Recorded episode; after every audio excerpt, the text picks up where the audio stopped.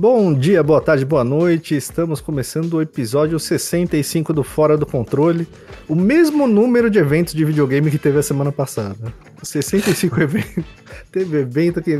Semana passada não, né? Essa, essa última semana inteira. E hoje estamos com um time completo. Hoje não temos desfalque, então vamos com o time completo. Para quem não me conhece, eu sou o PC. Algumas pessoas já me conhecem pelo perfil arroba jogando sem hype. Estou aqui com meus amigos e apresentadores dessa bagunça organizada diretamente da Ilha do Retiro. Fala, Gi. E aí, pessoal, me recuperei, estou de volta. Infelizmente faltei mais uma vez, né? Fico triste quando eu falto, mas estamos aqui para mais um episódio. E eu queria pedir a permissão aqui, porque como eu faltei no episódio passado, eu tenho dois alôs para mandar. Um eu quero mandar para Carlos, o Coroa Game, porque o aniversário dele é hoje, vocês vão estar ouvindo Olha. outro dia, mas dia 14 de junho, tá? Ele já mandou história pra gente no, aqui no podcast, vocês devem conhecer também. Parabéns, Carlos. Hoje você está é, aumentando essa idade aí do coroa gamer, né? Não foi revelada a idade, mas está cada vez mais coroa. Botando mais uma então, joia na coroa, muitas né? Isso. muitas felicidades aí para você. E o outro alô que eu quero mandar é para Jonathan, que eu conheci ele pelo Instagram, que ele veio me seguir por causa do podcast, e ele me falou que o time dele é Vila Nova, que vai jogar com o esporte domingo. Então eu queria só mandar um alô para ver se dá sorte pro meu time, porque o esporte, infelizmente, vai ganhar do seu, tá, Jonathan? Ele é de lá de Goiânia. Jesus amado. Depois não vai pedir pro Luciano editar, viu? Agora já era. Agora já foi. Já, já ficou pra eternidade. Isso, ouçam o episódio até domingo espalhem a palavra pra ouvirem até domingo. Depois de domingo vai Agora, ser uma versão se, editada. Se, se der azar, eu nunca mais dou alô pra ele. Fica aqui o. Hashtag fica um aviso, fica a dica. E estamos aqui também com ele, com o nosso Clive, o Lucena. Fala, Lucena. Pô, que bela semana, hein, meus amigos? Que bela semana. Que você... semaninha. Eu viu? quase gripei hoje, inclusive, viu, PC? Quase que eu vinha gripado pra cá. Foi só fazer o download daquele joguinho lá. Oh. a, a, gripe, ela vem é junto. É uma coisa ela pra vem... falar, inclusive. É, não. A, a, gripe veio junto e, meu Deus do céu, que bela semana. Belos anúncios, muitos anúncios, muitos eventos. Cobrimos a grande maioria, pelo menos os principais, né? Coisa linda. Agradecer a todos que estavam conosco. Muitas pessoas participaram conosco das lives, participaram lá no Twitter conversando mesmo. E depois viram também no nosso canal de Costa do YouTube. Foi, foi coisa linda. E também Final Fantasy XVI, que, meu amigo. Esse jogo meu é. Meu amigo. Esse jogo é. Pô, não tem nem o que falar desse jogo. É, é, é Porra, é incrível. É muito bom, é muito, muito, muito Aliás, bom. Eu, eu falei isso para aumentar a pressão no Lucena, porque o Lucena tem um episódio especial de Final Fantasy XVI para soltar. Então, galera, vai lá, cobra ele, manda mensagem para ele. eu já recebi mensagem, bota, tá? Bota ele no Trend Topics do Twitter. Eu recebi cobrança já, já recebi cobrança essa semana. Canalha. Já me cobraram. Se você demorar muito, a gente vai pegar aquele, aquela intro que você colocou e a gente vai soltar no, no Twitter. pra galera ver que tá legal e começar a te cobrar. Perfeito. Solta o leak. Perfeito, perfeito. Vamos vai ter vazar, vazamentos. Vamos vazar. o Bill Bill Khan vai postar, né? Bill Bill. E saindo da demo de Final Fantasy XVI, o homem que largou a demo e foi pro Diablo Fala, Flash. salve, galerinha. Largou a demo e foi pro demo, né? Eu quero mandar um, um salve aqui pro Otávio Chatão, porque quando eu postei que eu ia fazer o download do Diablo, ele já, o primeiro comentário dele foi assim: a gripe vem. E cara, eu, eu quero falar o seguinte: Blizzard, tem um bug nesse jogo, mas não é um bug assim do, de, de, software, é um bug de bicho mesmo. Porque é incrível como eu baixei esse jogo, comecei a jogar e na, noi na mesma noite eu fiquei com uma conjuntivite no meu olho, meu olho quase caiu no chão, assim. Se você tá assistindo no, no, no é, é, Spotify, eu, eu tô de óculos, mas eu tô meio Diogo Defante, assim, com o olho meio fechado. é o nosso repórter tá... doidão. eu não, não consegui gravar. Por causa disso, a galera foi boazinha de gravar hoje aqui para eu poder participar. Sem contar que eu tava fora viajando aí a trabalho, voltei com uma gripe, então eu tô meio tossindo aqui, com meu olho podre, mas mesmo assim eu já tô nível 17 ali, meu bárbaro tá passando a faca em todo mundo lá, com umas 6 horinhas de gameplay, a gente conversa um pouquinho, mas ó, e o, e o salve também pro Alan, né? Que foi por causa oh, dele que. O episódio dele com o PC aqui que me fez comprar esse jogo, né? Então. Alan, lá, que é o nosso o líder do nosso clã, inclusive, se vocês quiserem entrar. Ah, o clã. O clã tá muito forte. Já entrou lá no clã, Flash? Foi a primeira coisa que eu fiz. Eu, eu entrei, o meu, o meu bárbaro ganhou vida no jogo, eu já pedi para participar do clã ali. Foi. Boa. O jeito certo de jogar Qual? Diablo 4 é esse, tá? Entrou ali, criou o personagem, vai lá, procura clã fora do controle, já entra. É só mandar a solicitação que o, que o Alan tá sempre online e, e libera. Ele tá sempre online. Tá sempre por ali. Todo mundo aqui é de, jogou de bárbaro? Tá jogando de bárbaro? Claro que eu, eu não. Também tô de bárbaro. Estou de necromante. Ah, tá. Inclusive, troquei minha build. Eu comecei com uma build muito boa. Troquei por uma outra que, apesar de não estar gostando, eu vejo potencial. E até eu, eu fiz uma corrida, eu fiz até uma brincadeira da primeira vez que joguei com PC tava conversando com o PC e com o Alan, assim eu comecei, né? E eu acho que foi, foi pouco, pouco tempo, pouco tempo comecei.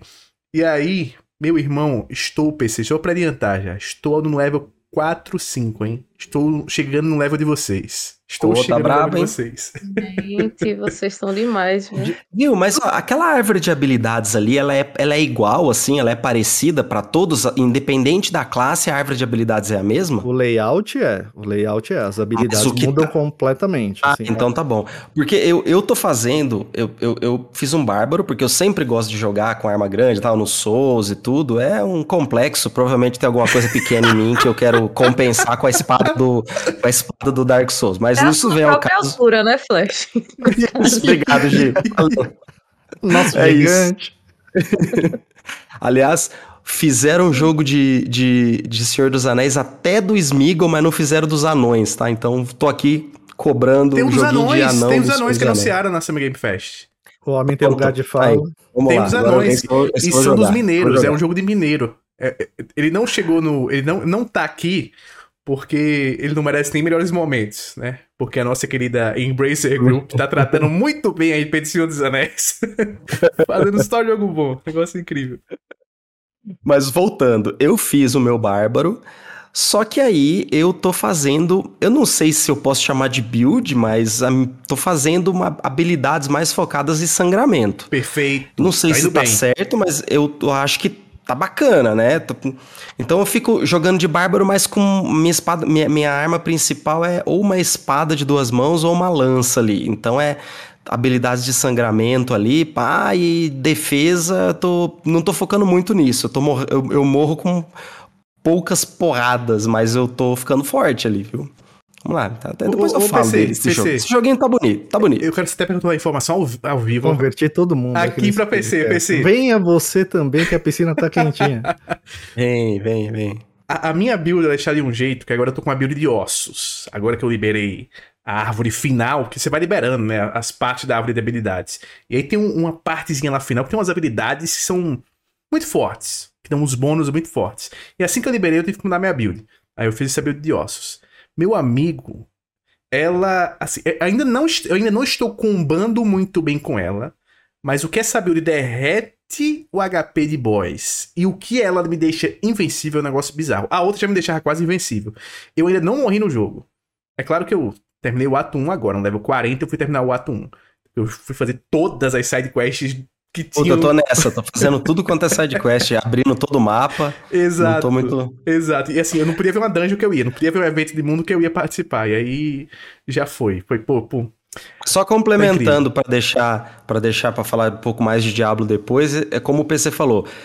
Pula na piscina que a piscina tá quentinha. E ela tá quentinha porque ela está cheia de sangue. Bem. E aí tem uma explicação, galera. A pessoa começa a jogar Diablo, vicia demais, não vê a hora passar, e aí a imunidade, ó, vai, vai baixando, Fica sem vai comer, baixando. né, PC? Esquece Fica de comer. comer. Esquece, tá por isso que é O pior é que eu gripei, eu não gripei, né, mas eu tive não uma esqueçam vocês que todos nós, todos nós somos personagens hardcore na vida real, tá? tem permadeath, tem então se cuidem. É, Pô, a gente tá- tem permadeath. eu não fiz a cobertura ao vivo da, do Ubisoft Forward, que foi um evento que eu até gostei no geral, a gente vai falar mais daqui a pouco, porque porque eu estava com a crise de rinite, por culpa do nosso querido diabo.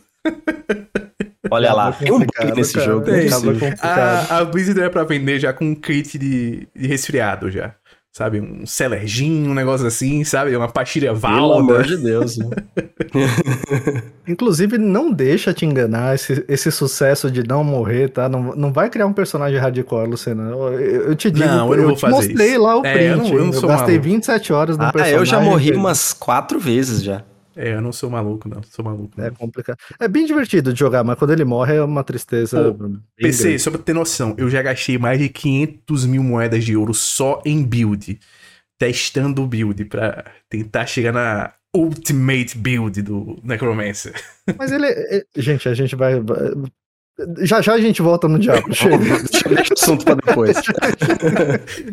Já foram quase quatro episódios daquele Diablo, né? Então. É, e a gente lá. começa a intro, intro infinita do Diablo, né? Gente, aproveitando que a gente mandou um salve para várias pessoas, mandou agradecimento, agradecer todo mundo que tem ouvido e que tem compartilhado o podcast. A gente está sempre bem colocado ali nos mais ouvidos na categoria lazer, na categoria videogames. E, cara, a gente ficou num segundão, segundo podcast mais ouvido na categoria de videogames. Foi um negócio espetacular. Então, galera, brigadão para todo mundo que tem acompanhado. Obrigado por quem tem espalhado a palavra. Continue espalhando a palavra, por favor. Então, compartilha aí com os amigos, manda o link do podcast nos grupos de WhatsApp. Manda o episódio. Diablo do grupo da igreja, né? Da família. Manda no grupo da igreja pra ver o que acontece, sei lá. né? Fala, e aí, galera, qual, qual classe vocês escolheriam? E, e manda, entendeu? Vamos ver o Perfeito. que que dá. Mas é isso, gente. Obrigado mesmo. E aqueles recadinhos bem rápidos. Se você ainda não se inscreveu no podcast, clica aí no botãozinho inscrever-se, clica no botão seguir. Aproveita para dar as nossas cinco estrelinhas aí na avaliação. A gente está chegando nas 450 avaliações, então ajuda a gente a passar de level aí. Dá as nossas cinco estrelinhas, por favor. A gente solta episódio regular toda semana, tem um episódio novo e tem uma série de episódios extras, inclusive tem um episódio de quem gostou do trailer de, Armor, de Armored Core que lançou recentemente, tem um episódio extra cremoso de Armored Core que o Flash fez junto com o Carlos. Tem episódio extra falando da franquia Souls, tem ep- episódio extra de Diablo, então tem uma série de episódios extras, é só dar uma conferida ali no descer, rolar a telinha ali para ver os, os nossos episódios e se inscrever para não perder quando a gente solta, porque esses são a qualquer momento. Inclusive esse do Lucena, que eu falei aí, ele vai soltar a qualquer momento, vai chegar, vai chegar lá, vai estar aí. Antes do jogo lançar. Perfeito. E vai na descrição do episódio, tem lá os nossos links das redes sociais. Então, se você não segue ainda algum de nós, por favor, siga-nos, siga-nos os bons. Tem ali o nosso canal de cortes no YouTube. Nosso canal de cortes no YouTube, eu falei dos eventos infinitos de videogame, tem um resumo lá de todos esses eventos. Lucena colocou, fez a braba, passou no Inzip e tem lá um videozinho mais curto falando de cada um deles. Tem o nosso canal da Twitch também. O Lucena fez, a gente fez algumas lives, o Lucena fez live dos eventos lá também. Tem o nosso Instagram e o Twitter do podcast. Então, se você não segue ainda algum de nós ou algum dos nossos perfis, cola lá e segue a gente por obsequio. E, gente, falando dos eventos, é, teve evento pra caramba de videogame. Teve todos os eventos. A temporada de. Tudo ao mesmo tempo em todo lugar, né? Tudo ao mesmo tempo em todo lugar. Só citando rapidamente, vai. Teve o PlayStation Showcase, Xbox Showcase, Summer Game Fest, Devolver Direct, Ubisoft Forward, PC Gaming Show, Capcom Showcase, RGG Summit Summer. Enfim, teve uns 10 eventos de uma vez. O PlayStation Showcase foi um pouquinho antes, a gente já comentou dele, mas todos esses outros foram um em cima do outro, né? Teve o Xbox Showcase e, de lá pra frente não parou mais. Então foi uma, uma grande E3 em, em dias alternados de, de, de, eventos. Aliás, teve evento no mesmo dia, né? Teve alguns eventos que caíram no mesmo dia. É, eu queria bater um papo também com vocês, achar, saber o que vocês acham desses eventos. De cara, assim, uma coisa que me incomodou bastante é exatamente essa agenda de cair tudo junto. Né? Eu, eu não faço eu não sei qual que foi o sentido de. Eu, eu se eu tivesse no lugar de, de algumas dessas desenvolvedoras, eu jogaria mais para frente, ou tentaria fazer um evento conjunto, né? Sim. Por exemplo, a Devolver fez um evento dela. Pô, dá para chamar a Devolver e, e, mais algumas desenvolvedoras, criar um evento ali de, de jogos AA ou jogos indie. Né, e, e espaçar um pouco mais essa agenda, né? Antigamente a gente tinha E3 e aí ficava tudo muito concentrado nela. Hoje em dia a gente. Você tem liberdade, tem né, de fazer outra data. É, então você tem a liberdade de fazer essa é, outra data. A gente entende o porquê que a E3 né, provavelmente vai deixar de existir, é mais barato e você alcança um público maior fazendo evento digital. Mas se você joga tudo na mesma semana, você, você cria o mesmíssimo problema que você tinha na E3, que é concorrer com, com outros jogos, com outras marcas e, e brigar por agenda da, da, das pessoas, né? Então você coloca tudo muito junto. É, eu não entendi muito o sentido disso, eu espero que para os próximos anos mudem isso.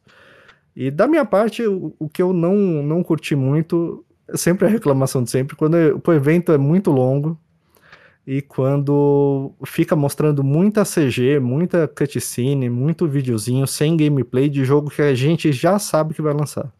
Né? Se o jogo é novo, o jogo não foi anunciado, beleza, mostra lá uma cutscene, não tem problema. Agora, um jogo que já mostrou 10 cutscenes, vai mostrar a décima primeira pra quê? então, já passando a bola pro, pro nosso homem eventos, Luciana, o que, que você achou aí dos eventos? Qual que mais te agradou? Qual que você detestou? O que, que você me diz aí? Cara, tem uma coisa que tu falou que eu concordo muito, né? Esse lance de ser todos juntos, né? Aquela coisa toda. Alguns desses eventos menores eu nem assisti porque tava cansado de ter acabado de assistir duas, três horas de outros eventos.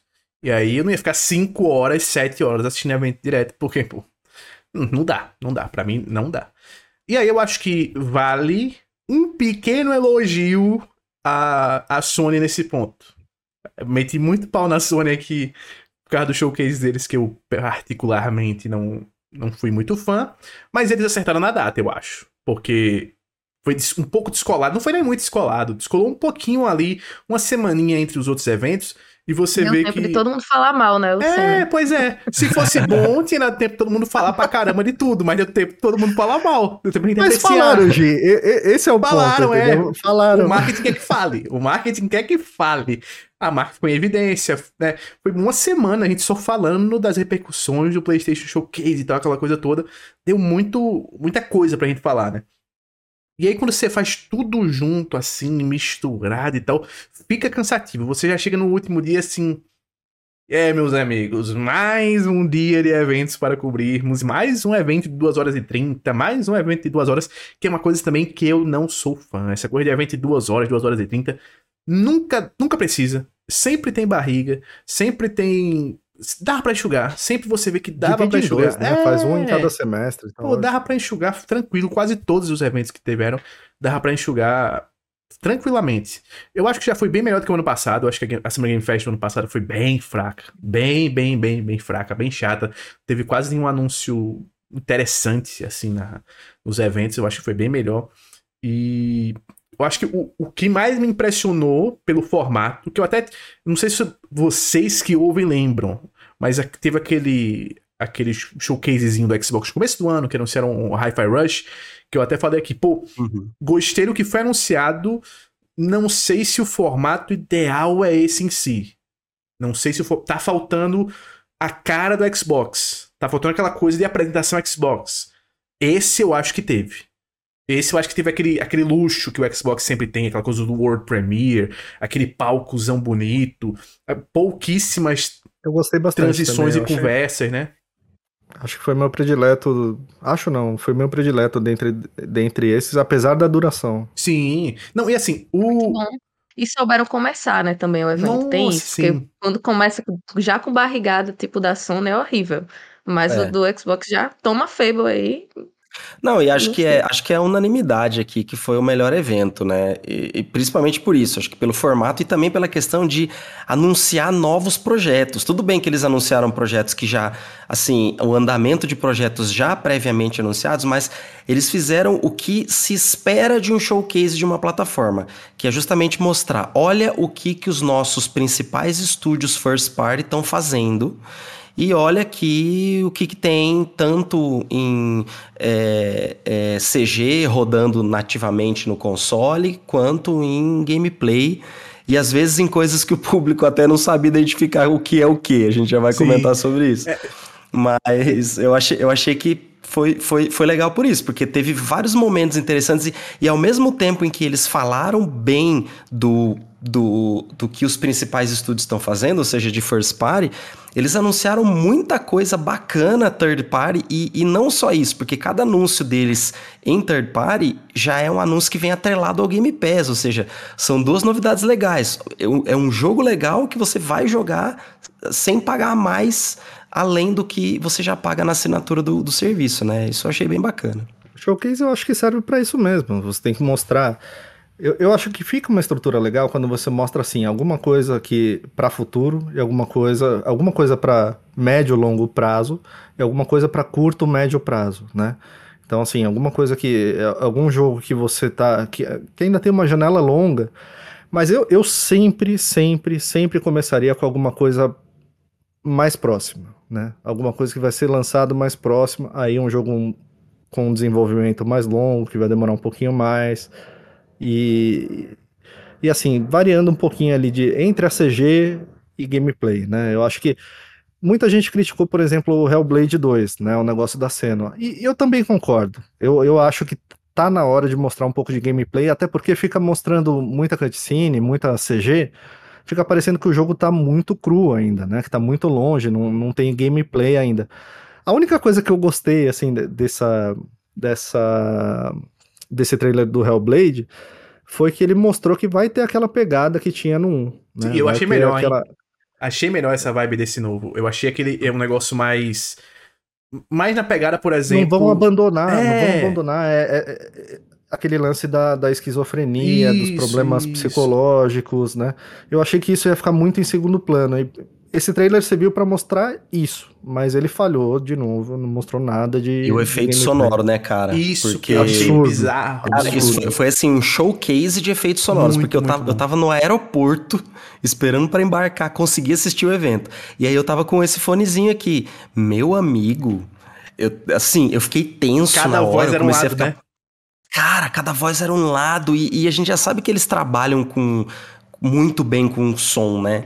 E é incrível. Eu, eu achei pra mim que esse trailer, ele foi mais um trailer de som do que de fato, sabe, é, é- é de vibe, assim, um trailer da Ah, vibe. É bem isso que o Eu PC acho, que falou. foi, eu, eu acho que foi isso. Foi pra mostrar, Sim. ó, galera, a gente não vai abandonar isso aqui, não. Vai ter sim. E, e tem um, um, um elogio que tem Uma pegada quase de terror, né? É, Quase isso que eu terror, gostei, assim, isso que eu gostei. beirando o terror. E- Be- berrando, beirando terror. E é aquele terror bem estilo do Alan Wake, por exemplo, né? É aquele terror bem psicodélico, não é aquele terror de, de monstros simplesmente aparecendo e tal. É um terror bem. que eu É o terror que eu particularmente gosto. E uma coisa que tem que elogiar a Xbox é a qualidade do showcase em termos técnicos. Ele tá 4K.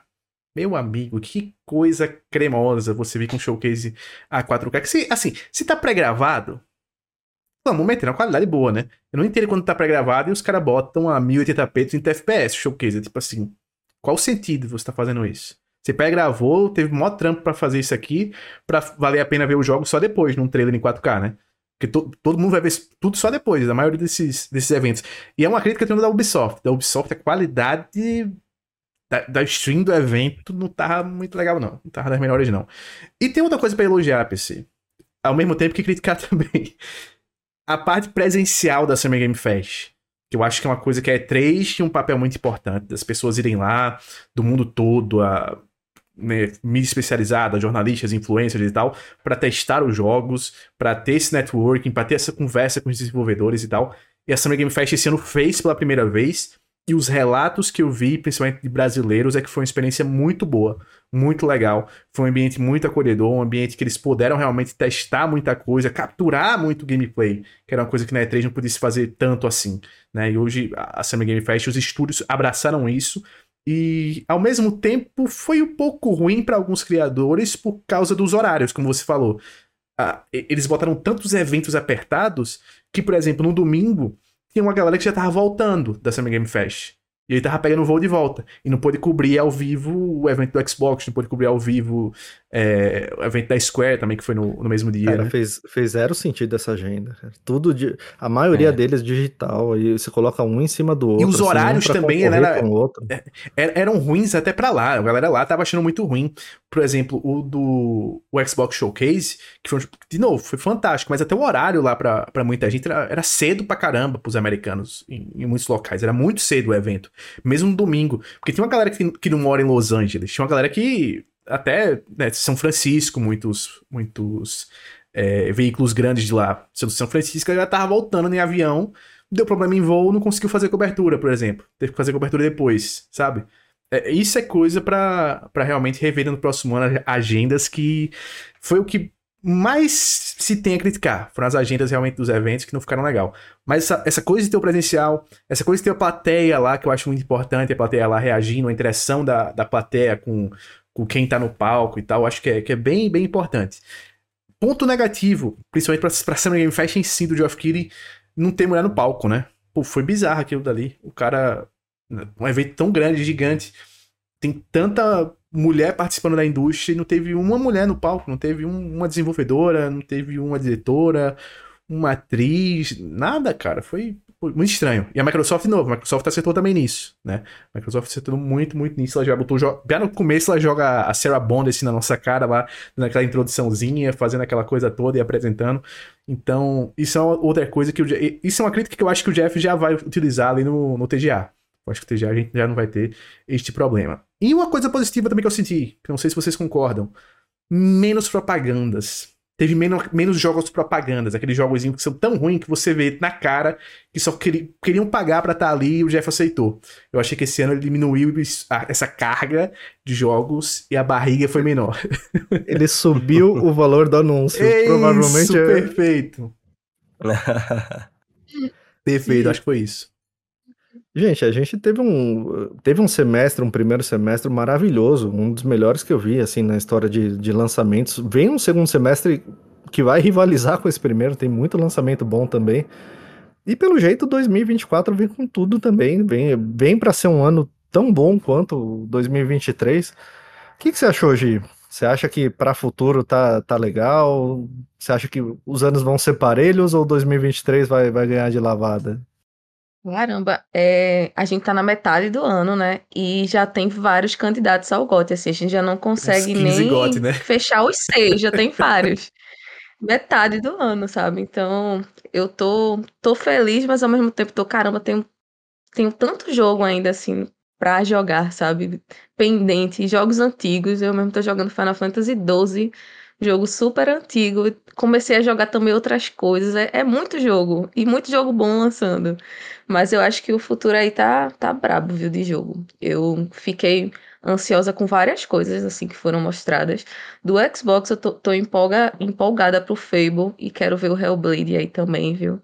Eu sei que muita gente criticou, mas eu não tava esperando nada muito diferente, assim, porque Hellblade, Hellblade é muito focado na história, né? Então eu queria ver um pouquinho da gameplay para saber se ela foi melhorada, porque a, a, do primeiro eu não, não gostei tanto assim. Eu tenho quase certeza né, que vão melhorar.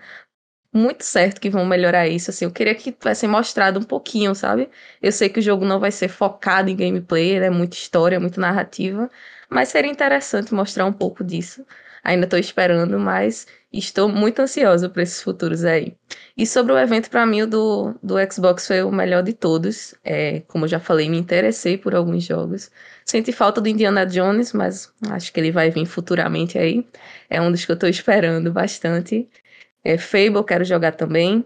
E eu achei muito legal também, como o Luciano já tinha comentado, essa separação do tempo do evento, sabe? No finalzinho eles colo colocaram lá Starfield né, para quem estava interessado, viu muitas coisas do jogo, então assim, eu achei muito legal eles terem separado isso Se do jeito que colocasse no meio do evento, ia ficar um- Sim, uma barriga enorme. Ia virar o pior Tanto que evento. eles- É, ia, E- ia acontecer. é porque foi muito longo, né? Muito longo, muito, meu Deus do céu. Eu gostei, inclusive. É bom a gente comentar.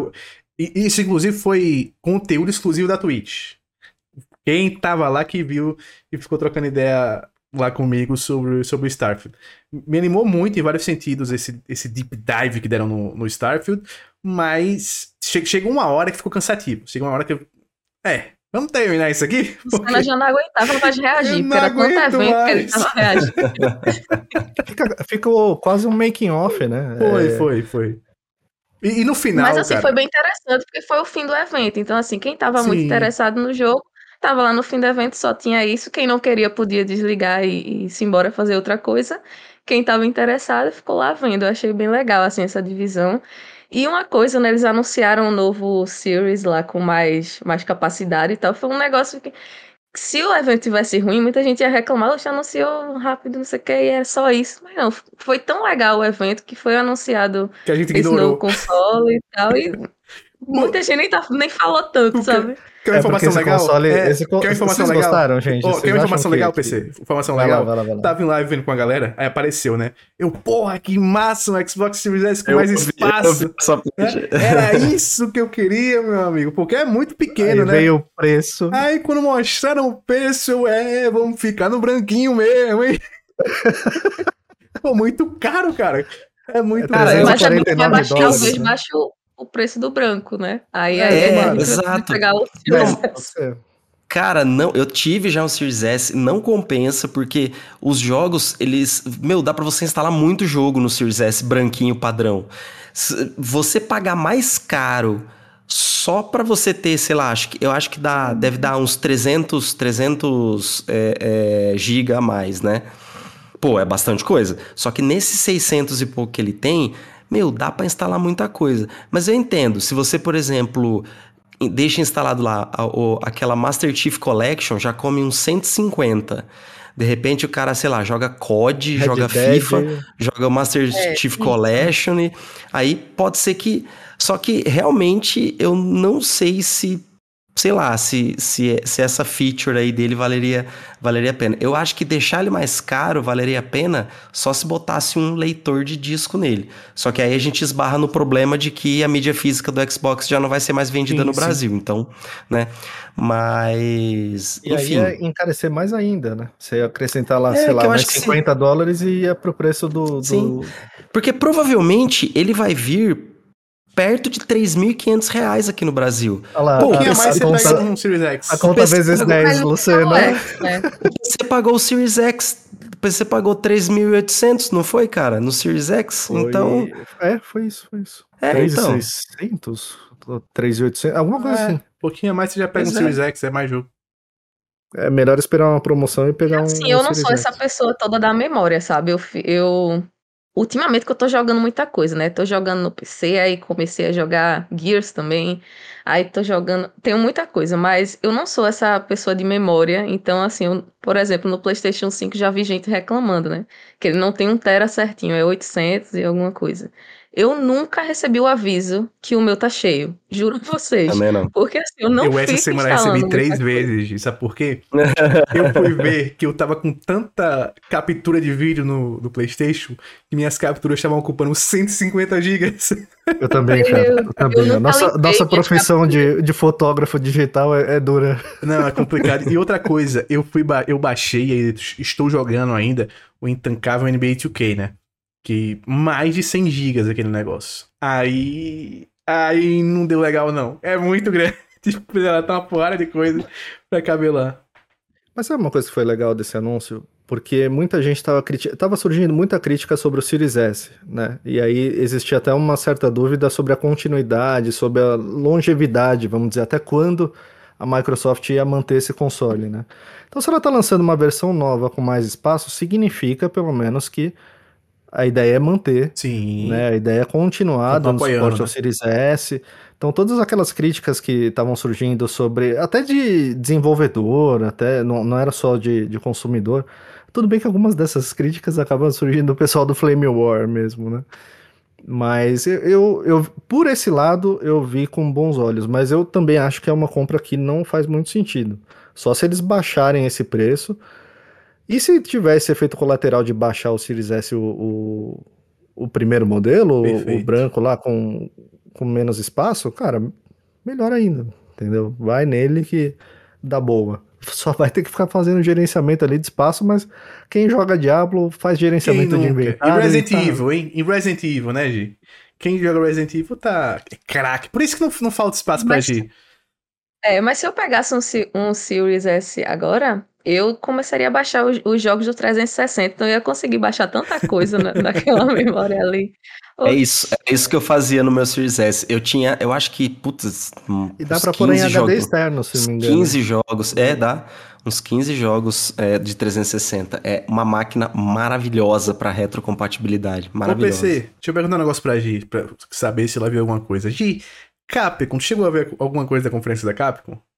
Eu vi, eu vi umas coisas bem legais. Vi uma criança bem bonita, inclusive. Vi um, um, uma resolução ali bem bonita. Ah, Gostei do. Olha ali.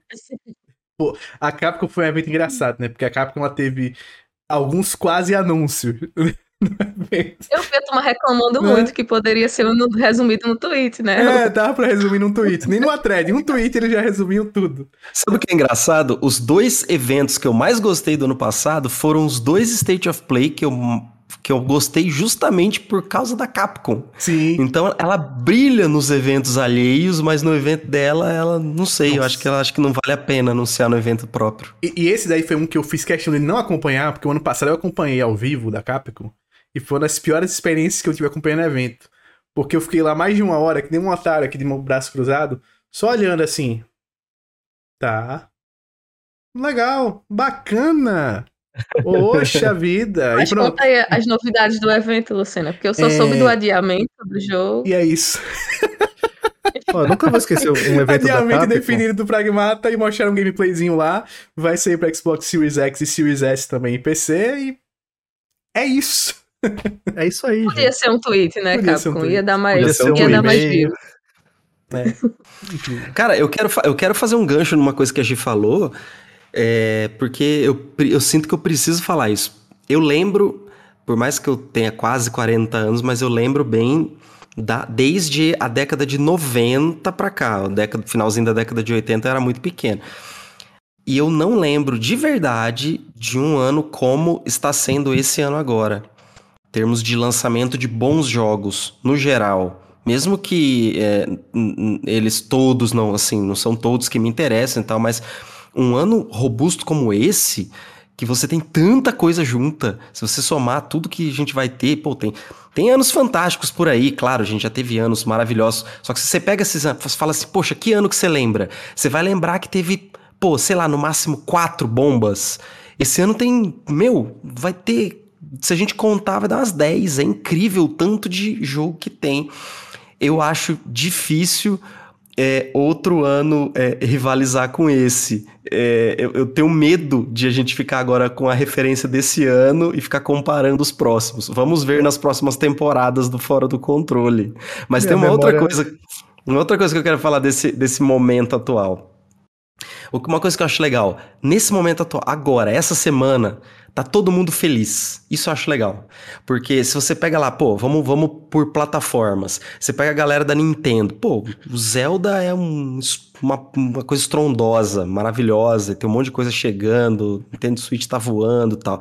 A galera do Xbox finalmente tá contente depois de tanta coisa ruim que aconteceu nas semanas anteriores. A gente até falou aqui, né? Aconteceu um monte de coisa ruim e tal. E agora, pô.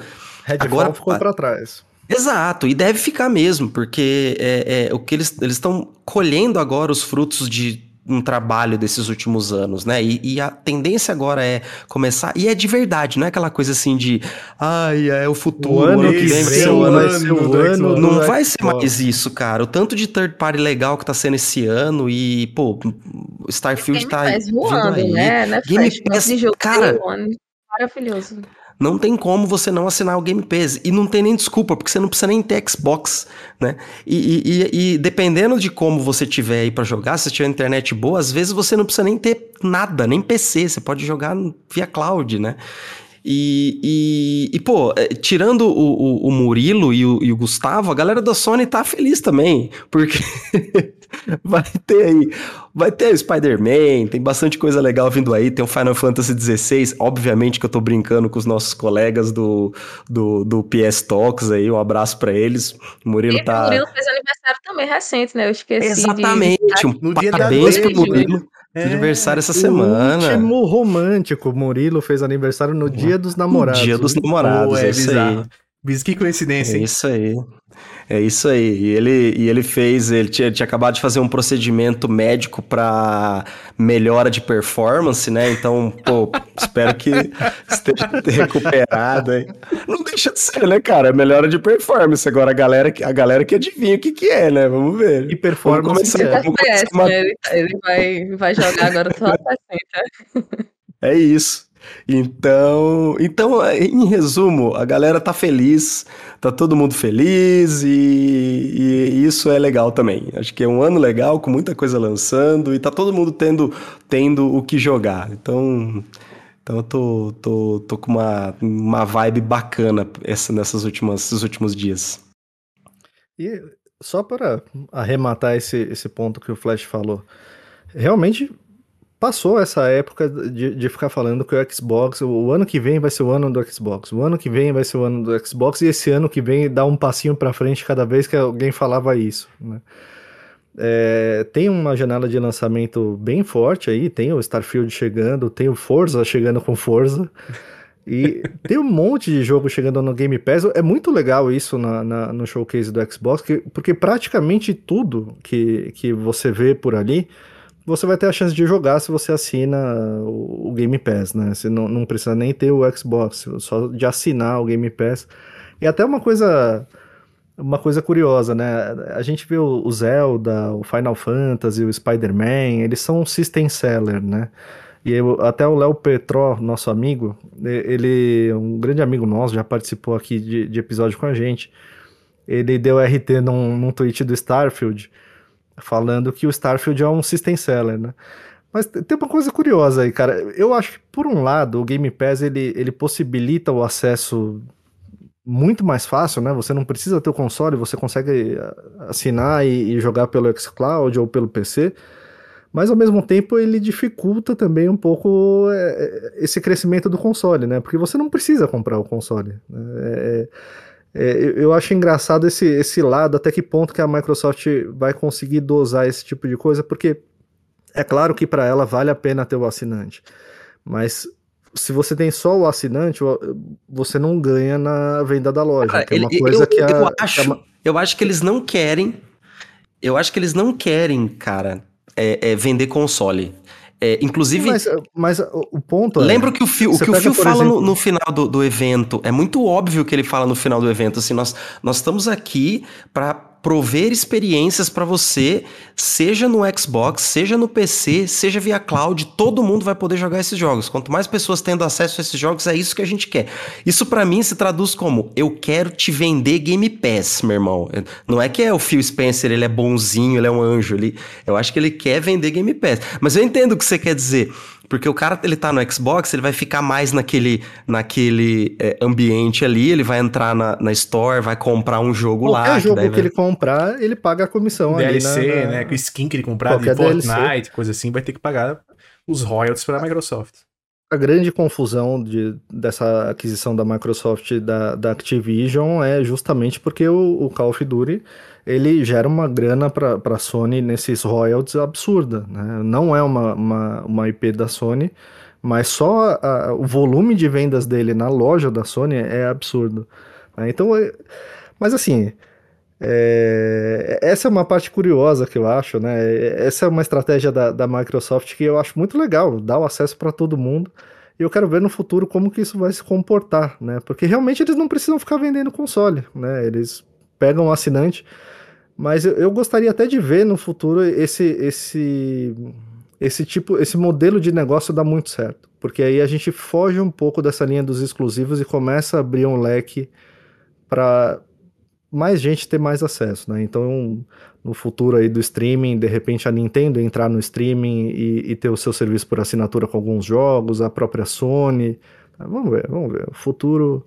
A forma de, de entrega dos jogos está mudando e até a própria forma de produção. Acho que é uma coisa que eu vou, vou, vou, soltar na mesa aqui ao vivaço pra gente de repente deixar como pauta para um próximo episódio é o que acabou é, é, sendo é, comentado hoje mesmo, até eu acho que foi ontem, hoje, o próprio Core deu RT em. Eu não lembro no que, que foi. Quem que foi que tinha comentado primeiro sobre é, tempo para produção de um jogo hoje em dia? Foi alguém do Fable. Eu só não sei o nome. Alguém de, da, da Playground. Meio...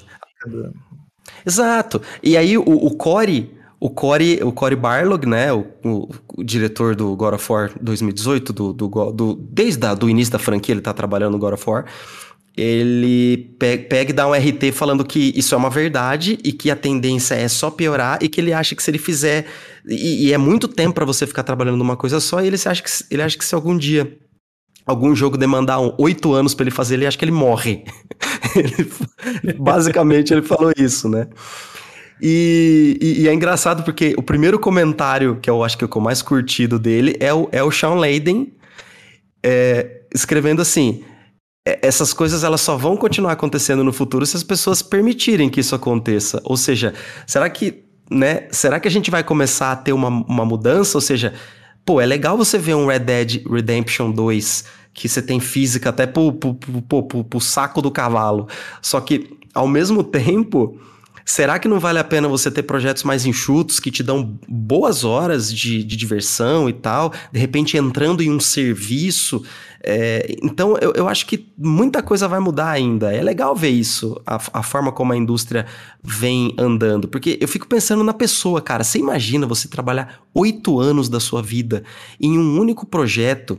E, pô, esse projeto é legal, faz as pessoas se divertirem e tal, só que acaba. Assim, ela é pontual, Sim. sabe? E ainda tem chance é, de voltar, são... né? Passou lá oito anos Ex e no final das contas é cancelado, foco, São né? poucos que vão virar aquelas coisas assim, um Shadow of the Colossus, entendeu? Aquela coisa que vai ser transcendental, sabe? A maioria acaba sendo efêmero, né? Lança.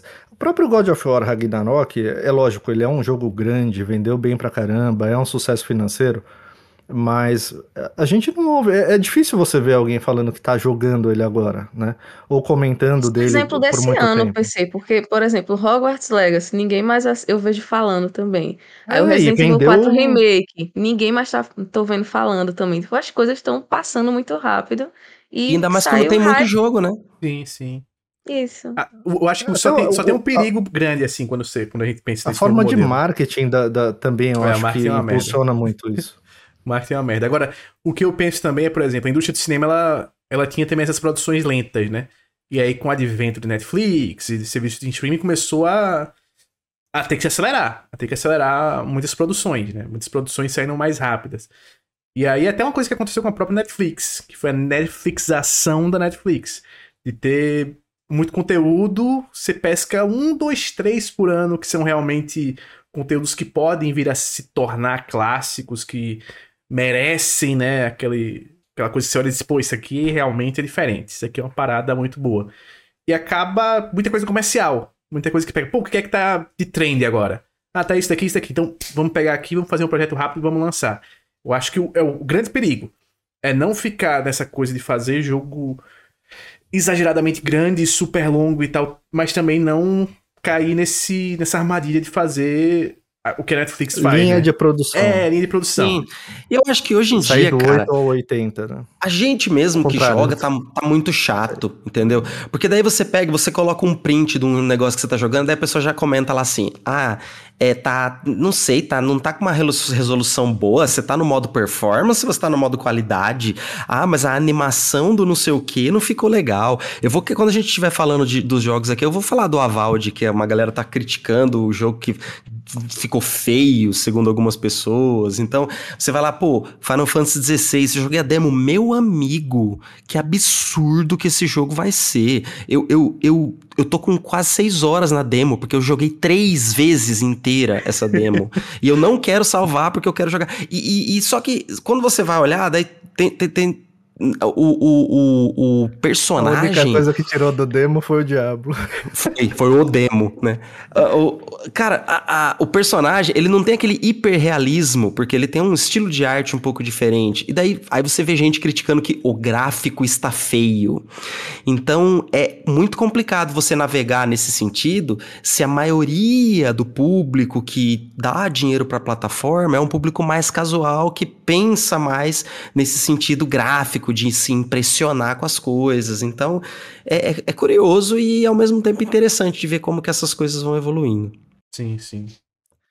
Mas do outro lado desse bar, do balcão desse bar, tem a Nintendo, por exemplo, que faz jogos sem esse realismo gráfico e vai muito bem. Então tem tem para tudo que é gosto. Tomara que a gente consiga reverter um pouco essa, esse pensamento, porque realmente a esse tempo de desenvolvimento dos jogos está cada vez maior e, e isso é muito problemático para os estúdios, né? Porque eles ficam. Eles têm que pagar essa, todas as despesas da empresa durante oito, sete, cinco anos. Como alguém da área de desenvolvimento, é muito boa estabilidade financeira por oito, nove anos de um projeto. Não tem jeito, não tem jeito. É, é bom, é bom o cara ter estabilidade financeira ali por muito tempo. É verdade, tem, tudo tem seu, seu lado, é... seus prós e contras. E falando em é, é, contras... eu, eu, sei que senti que vai ter uma mudança de pauta, então aproveitar. A 60 FPS. eu, vou, eu vou aproveitar aqui a, a, que a gente está falando de desenvolvimento de jogos e de, de jogos novos para fazer um merchan de mais um ah, joguinho que está sendo desenvolvido por um brasileiro, né? Nesse nosso programinha aí que a gente inventou de brasileiros no controle, que são nossos amigos, nossos é, é, é, compatriotas aí que estão participando, seja direto ou indiretamente, do desenvolvimento de algum jogo, tá? E é, no perfil do Twitter do Fora do Controle, a gente postou lá para a galera mandar os seus projetos e tal. E nós recebemos um aqui que vai ser a propaganda desse episódio. O Lucena vai colocar, como a gente tem dito aí, pessoal, é um jogo que vai ser lançado na Steam. Então, a Lucena vai colocar o linkzinho lá da página dele da Steam na é, descrição desse episódio. Você vai lá, coloca ele na wishlist para dar aquela ajudada. O nome do jogo é Asleep. Quem mandou foi o arroba Dex, Dexdracon, é, com N no final. E é um jogo que ele está trabalhando, é, é um jogo point and click, que tem é, uma animação toda pixelada, linda, é um mistério meio psicológico que se passa no Nordeste dos anos 90, então é uma ambientação pixelada em 2D, linda, brasileira. É, eu tava vendo aqui ela, a, a, personagem passando numa pracinha, com aquele escorregador de metal, assim, uma coisa bem, bem legal. E é, investigando aí um, um, mistério, uma trama meio psicológica, com uma pegada muito grande é, em medidor de sanidade e tal. Asleep é o nome do jogo e já tem uma demo disponível para você baixar e jogar na Steam. Então vamos dar aquela moral que a gente acaba ajudando no projeto aí do nosso colega. Dá aquela moral, jogo brasileiro, a gente tem que ajudar. A gente falou de desenvolvedor aí, então Pra, e dá a boa notícia aí, PC, que teve outro jogo brasileiro que também teve uma boa notícia essa semana. Ah, é verdade. Pô, Ayla, Ayla conseguiu. O Ayla é estranho, né? O jogo Ayla. Alô, Ayla, né? Alô, Ayla. Conseguiram finalizar a campanha de financiamento coletivo, deu certo. É sempre uma vitória muito grande. Foi ali meio que sabe, no finalzinho, nos na últimos dias. Na bacia das águas, né? Na bacia das almas, mas conseguiram, cara, conseguiram, então vai rolar o jogo. Eu comprei o Fobia, do mesmo estúdio, ainda não joguei, mas eu, eu vou jogar, entrou ali no backlog, quando eu me livrar do Diablo, eu, eu, eu jogo ele. E volto a falar dele aqui no, no, no podcast. Vai fazer um deixar. exorcismo, né? E aí começa a jogar ele. É, vai demorar um pouquinho, mas eu chego, uma hora chega, uma hora chega. Tem uma irmã muito boa em fazer isso, viu? Esses exorcismos, PC. Tem uma irmã é, muito, muito boa. Quem jogou Atum de Fez... Diablo sabe. Fez a sidequest, né? A sidequest dela é boa. É muito boa. Mas agora, passando a 60 FPS, a gente não vai deixar de falar dos jogos que a gente mais gostou. Vamos fazer uma tier list aqui, né, Luciana, dos jogos, o que, que a gente gostou, não gostou, o que, que é compra certa, o que, que não é. Mostra pro povo aí. Tier list? O que, que é isso? Ah, fazia muito tempo que não tínhamos nada da tier list. Mas, ó, quem acompanhou as nossas transmissões ao vivo da, dos eventos da Summer Game Fest, teve tier list todo dia ali. Todo dia ali tem uma tier list de expectativas. E no dia do Xbox, foi o dia que eu fiz com o chat, foi o dia que a gente mais acertou, Flash. Você acredita?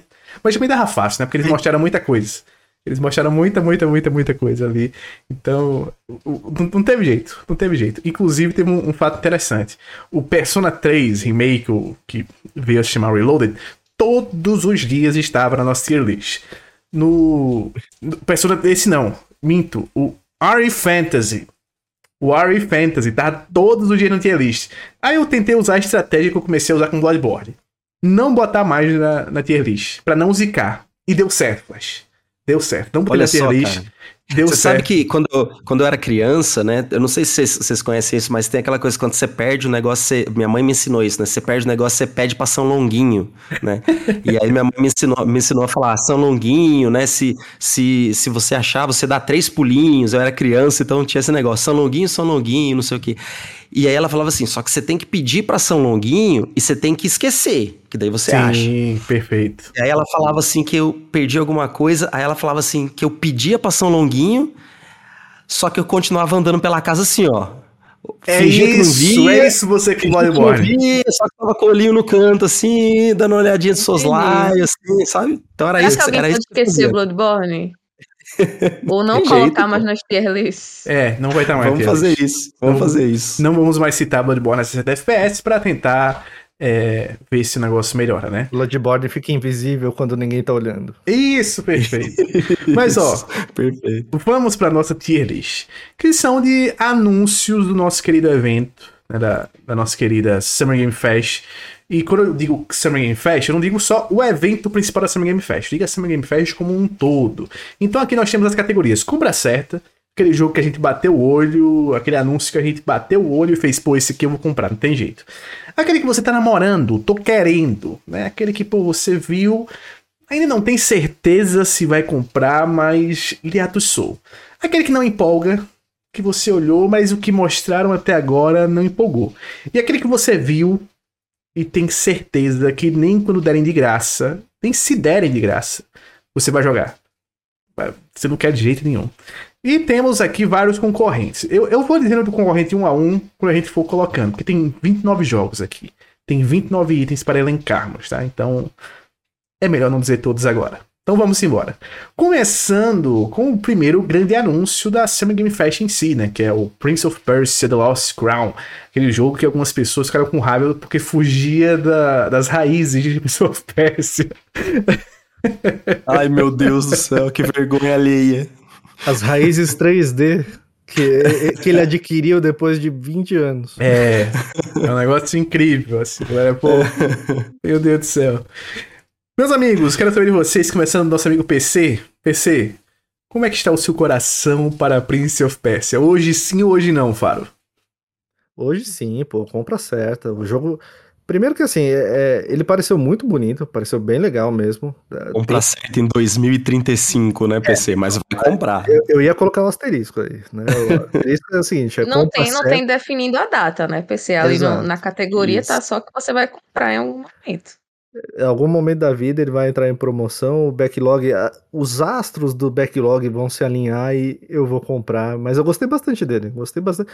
A galera precisa parar de reclamar. O remake do Sands of Time vai, vai rolar, vai ser feito. Tá, então uma coisa não anula a outra, gente. Deixa rolar o Prince of Persia 2D aí que ficou bem legal. Como diria o poeta, deixa acontecer naturalmente. Gi, minha querida, compra certo ou não para o nosso príncipe da Pérsia? Esse eu tô empolgada também. Não sei se eu vou comprar, né? Tá. Mas eu diria que o meu fica tô querendo ou compra certa. Perfeito. Mas fica aí pelo. Fica numa situação é boa. Né? a... O consenso aí. Vamos ver como vai ficar aí na, perfeito, na lista. Perfeito, perfeito. Flash, meu querido, compra certa ou tá namorando? Olha, eu gostei bastante, vou deixar você decidir, vou colocar no Tô Querendo, porque é um tipo Olha de jogo aí. que eu talvez não fique tão hypado pra jogar assim, ah, day one, mas eu, eu vou jogar com certeza, mas talvez eu tente dar uma segurada pra ver se de repente ele entra em algum serviço, ou se de repente eu pego ele numa promoção. Ou isso aí no Switch ou no Steam Deck, Rapaz. meu amigo. Pensando muito no Switch, viu? Olha, pensando aqui, como, como o PC é o, é o homem sem hype, o conceito dele de comprar certo é uma compra certa em algum momento da vida. O meu Exato. conceito que eu vou usar como eu sou jogando com hype é o se eu vou, pensarei se pego ou não antes do lançamento no day one.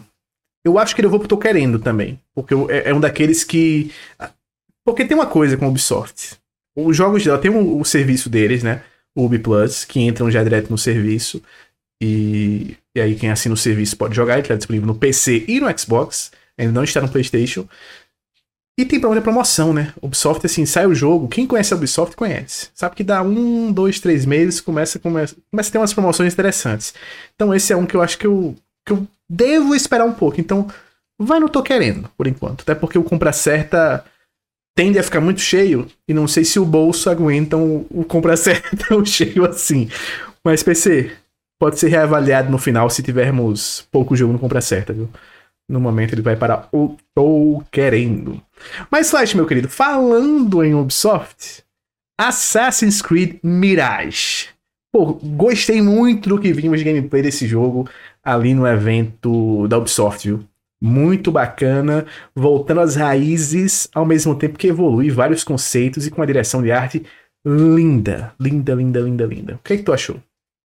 Muito bonito, cara. Gostei muito. Esse é compra certa. Pra mim, sem, sem ter o que dizer. Perfeito. Eu também adianto que o meu também é. Esse daí é compra certa. Gi? Também gostei bastante, só não sei se o meu vai ser compra certa. Eu também fico, fico ainda entre o tô querendo compra certa, mas colocaria no compra certa também pra combinar com vocês. Perfeito. PC, meu querido. Seu voto de Minerva. Vamos pela maioria, pra compor a, a base. Tá todo mundo comprando, né? Também vou comprar. Esse próximo jogo, meus amigos, é um jogo especial. Porque esse é um jogo que nosso querido amigo do podcast Ninja Gal, o grande Ninja Gal, falou que o mangá é sensacional. Eu não conhecia o mangá Ele de- falou, que é a- ele, ele falou que é simplesmente a obra-prima do Akira Toriyama. Perfeito. É que é, nó- o, o- o querido, nós, eu tô falando que- que- querido Ninja Gal, nós, eu falo por mim, eu sou burro é, nesse assunto, então por, ele falou, pô, que vocês não reconheceram a obra-prima do Akira Toriyama e tal. Eu realmente não, não, não tive essa capacidade, porque eu só, eu só, de mangá, eu só leio coisa leve, assim, Berserk, sabe? Que é coisa mais família, assim, sabe? É, coisa mais leve, por isso. É, não era da minha época o o Sandland, né? Ele é um, ele é um clássico, pelo que nosso amigo Ninja Gal falou e outros amigos meus falaram, mas não era numa época. Eu, eu consumi, consumo ainda mangá, mas coisa mais moderna. Tenho que pegar umas coisas antigas e Sandland é um. E o gameplay tá bonito pra caramba, né? Ele tá com essa pegada meio que um Borderlands, só que terceira pessoa e com estilo de arte do Akira Toriyama. E já disseram que a história é fantástica, que o jogo é. Né, o, o mangá é muito bom, então. Pelo que eles mostraram ali, pessoalmente, é um compra certa. Porque eu gosto muito do Akira Toriyama, gosto desses jogos de anime, mas quero saber dela. Gi, minha querida, o que, que achou desse jogo? Igual a vocês, não conhecia, é, mas achei interessante até. Tô em dúvida onde eu coloco, porque não sei se eu vou comprar. Também não sei se eu tô querendo, mas achei interessante, sabe? Perfeito. Ai, não sei, gente. Vocês colocaram o quê que eu não, que eu não lembro? Só eu votei até agora, eu botei no compra certa. Botou no compra certa. Compra certa então- esse. O meu fica em tô querendo. Eu tô, tudo eu tô querendo, né? Errada não tá. PC, meu querido, esse daí tá querendo comprar certa, não me empolgo nem de graça. Cara, eu não conheço o mangá, não conhecia nada disso. Então, eu preciso ver mais do jogo também, conhecer um pouquinho mais pra saber. É, pela arte e pela, pela maioria, de novo, vamos no, no, no Tô Querendo. Perfeito. Flash, meu Tô querido. querendo saber mais do jogo. Olha, entendo, entendo que se trata de uma obra-prima, não me julguem, mas não me empolga. Esse aí eu não vou jogar, não. Perfeito. E pela matemática, né, pelo equilíbrio, ele vai para o Tou querendo dois votos. O Senna totalmente ignorando o voto de Flash. Perfeito, mas pela matemática. Não, o voto dele serviu para ignorar o dele e o meu. Né? Exato, Ignorou o dele tá e o meu. certo. O meu do contra Exato. certo não valeu nada e o dele não no valeu Lucena pra presidente da Câmara. É literalmente Muito bem, parabéns pelo, parabéns pelo seu voto. mano. Parabéns, mas não valeu porra nenhuma. Parabéns, o placar final é 11 abstenções, Ah, perfeito. 185 não e É isso. Ô, ô, Flash, pro seu voto valer alguma coisa, Nicolas Cage, essa skin do Nicolas Cage no Dead by Daylight. O que, é que você achou desse momento? Que foi um momento digno de E3. O Nicolas Cage entrando ali. Sensacional, cara. Foi digno de Fantástico. Eu, acho que se me pagassem pra jogar, eu ia pensar bastante antes de aceitar, velho. Então eu colocaria no nem de graça. Perfeito. Eu vou acompanhar você vou dizer que nem de graça, porque não é minha parada. Gostei, gostei de toda a apresentação ali, de todo o conceito. É um dos bonecos mais sem expressões que eu vi na minha vida em um videogame moderno. Mas, né, hoje não, Faro. Gi, minha querida. E você? Eu só discordo de Flash no caso, porque se me pagassem eu aceitaria, porque eu É, tô precisando. é, perfeito, perfeito. Mas é, realmente, se fosse de graça, acho que não topava, não, viu? Alô, Nicolas Cage, vem de DM, manda um e-mail aqui pro podcast. Ô, ô, PC, de graça, você jogaria esse daí? Ah, cara, nem de graça, cara. Pode, pode. Bota o homem ali no nem de graça. Tá sem graça, nem de graça. Inaugurando a nossa categoria nem de graça, hein? Que coisa linda. Agora, ó, a maior surpresa que eu tive nos- nesses eventos todos até agora. O joguinho de Avatar, Avatar Frontiers of Pandora. Quando eu soube que esse jogo era a primeira pessoa, fiquei revoltado. Eu fiquei revoltado, porque o que eu imaginei na hora foi, pô, vamos fazer um Far Cry de Avatar. Que, pô, que perda, né? Que tristeza. Os caras com a Massive fazendo um jogo, os caras mandaram bem demais no The Division, que é terceira pessoa, tem um combate gostoso na terceira pessoa, com cobertura e tal, é um, um jogão. E aí vão desperdiçar esses caras fazendo um, um Far Cry em Avatar, meu irmão. Agora, quando vi o que eles mostraram, é, eu acho que junto com o Fable, que a gente vai falar daqui a pouco, é graficamente o jogo mais cara de next gen né? Jogo de nova geração. Você olha e você diz, é impossível isso rodar num PS4 ou Xbox One. Não dá, não dá, não dá, não dá, não dá nem a pau, nem a pau, nem a pau. Interessante visualmente, interessante até conceito de gameplay. A animação pareceu bem fluida. Pandora, assim, gigantesca, gigantesca, muita coisa pra explorar. O combate, o gameplay também ficou muito bom, eu não esperava isso. E. Nossa, impressionou demais. Foi um dos jogos que mais me impressionou em toda a feira. Esse é compra certa, saindo em dezembro o jogo. PC, meu querido, o que você achou do joguinho de Avatar? Cara, eu não curto tanto assim Avatar. Eu gostei do primeiro filme, mas nem me animei pra ver o segundo. Eu vejo o segundo, tá no Disney Plus. Eu, e eu vou dizer, eu nem gostei muito do primeiro. Não gostei muito, não. Acho o primeiro ok. O segundo eu achei muito bom. É, então, não sei. Esse daí eu também preciso ver mais sobre ele, cara. Você não Por empolga. enquanto, não empolga. Tá. Não empolga. Justo, justo, justo. Gi, minha querida. Empolgou ou não? Eu acho que eu tô mais na vibe de PC. Achei o jogo bem bonito, eu vi. Mas hoje É, não, mas, Fábio. caramba, tem tanto lançamento, aí. pra- Com certeza não vou jogar isso. Também é a primeira pessoa, sabe? Então, assim. Hum, é. hoje verdade. não, Faro. Mas eu, eu vou perguntar, Caramba. mas eu já sei onde é que você vai botar, porque ele é a primeira pessoa. Mas, mas fale. Porque, porque eu, eu, na hora que você chamou o PC, eu falei, nossa, graças a Deus que ele não me chamou, porque ele tá tão empolgado e eu ia falar, velho, não me empolga nem um pouco. Assim, Mas eu- achei bonito. Eu, eu não mas- imaginei que isso ia acontecer. Não. O meu voto, então, não serviu de nada. Ele vai para o não empolga. Você não fez toda uma bonito. palestra ali. Um merchan, não, né? porque- Tentei vender o parado. Veja bem, que coisa Ia incrível. ser a vingança do Flash, né? Mas aí ele, não, vou passar pra PC. Pois é, pois é, pois é. Ó, mas teve um outro jogo da, no evento da Ubisoft que me impressionou muito. Talvez até um pouco mais do que o Avatar, não pelo questão gráfica, mas por questão de gameplay e até um pouco possibilidades de história, que é Star Wars Outlaws. Meu amigo, que gameplay absurdo desse jogo. Outro jogo da Massive. é, a gente fez um programa aqui nesse dia to, quase todo mundo faltou, mas tivemos nossa amiga Lemoraga no Alimentos Zumbis para falar de Star Wars e falamos sobre o futuro de Star Wars, né? E a gente até fala na hora sobre esse jogo da, da Ubisoft que, pô, tá carinha que eles vão fazer um Assassin's Creed de Star Wars, né? Fizeram, mas não foi Assassin's Creed, foi um The Division. Eles meteram um The Division de Star Wars, só que com uma pegada Starfield. Tá, tá lindo. Cara, eu, eu fiquei muito impressionado porque eles mostraram cenas bem dirigidas, que é uma coisa que me decepcionou um pouco no Assassin's Creed Mirage, é que as cenas estão com a mesma direção do Valhalla, e o jogo assim tá lindo, mas aquela cena toda mal dirigida, sem corte de câmera legal, sem enquadramento bom e tal. Foi a única coisa que me decepcionou no, no gameplay do jogo. Star Wars não história tá, tá parecendo interessante. Nova personagem muito bacana também. Muito, muito, muito legal. A Kate, eu acho. Cara, muito interessante. Muito o interessante droid, a personagem. O droid, sobretudo, meu amigo. Você tem um droid de sobretudo. Não tem como esse negócio ser ruim. Do nada, depois do gameplay, vai pra um lance dela com um veículo que eu fiquei de queixo caído. Ela andando ali com aquela perseguição. Porque quem jogou o Jedi Survivor, principalmente sabe que o Jedi Survivor tem uma certa limitação em termos de NPC, coisas que acontecem no mundo. É, os mundos de Jedi Survivor, até mesmo Coruscant, é, é, meio vazio. Tem muito inimigo, mas não tem muita vida acontecendo ao redor. Né? Não tem muita, muita. As pessoas ali não estão fazendo nada, basicamente. Estão lá dentro do bar, tem uns ali fora esperando para conversar com você, mas é tudo muito vazio. Aqui não. É cheio de coisa, cheio de gente acontecendo, as cidades muito abertas e tal. E o lance de escolha foi um dos que mais me empolgou nesses últimos jogos. Pensei já tá aqui rindo porque ele já saiu, né? Que ele vai colocar esse Eu jogo. Já tô como voto, como voto. Pensei vai por último dessa vez, inclusive.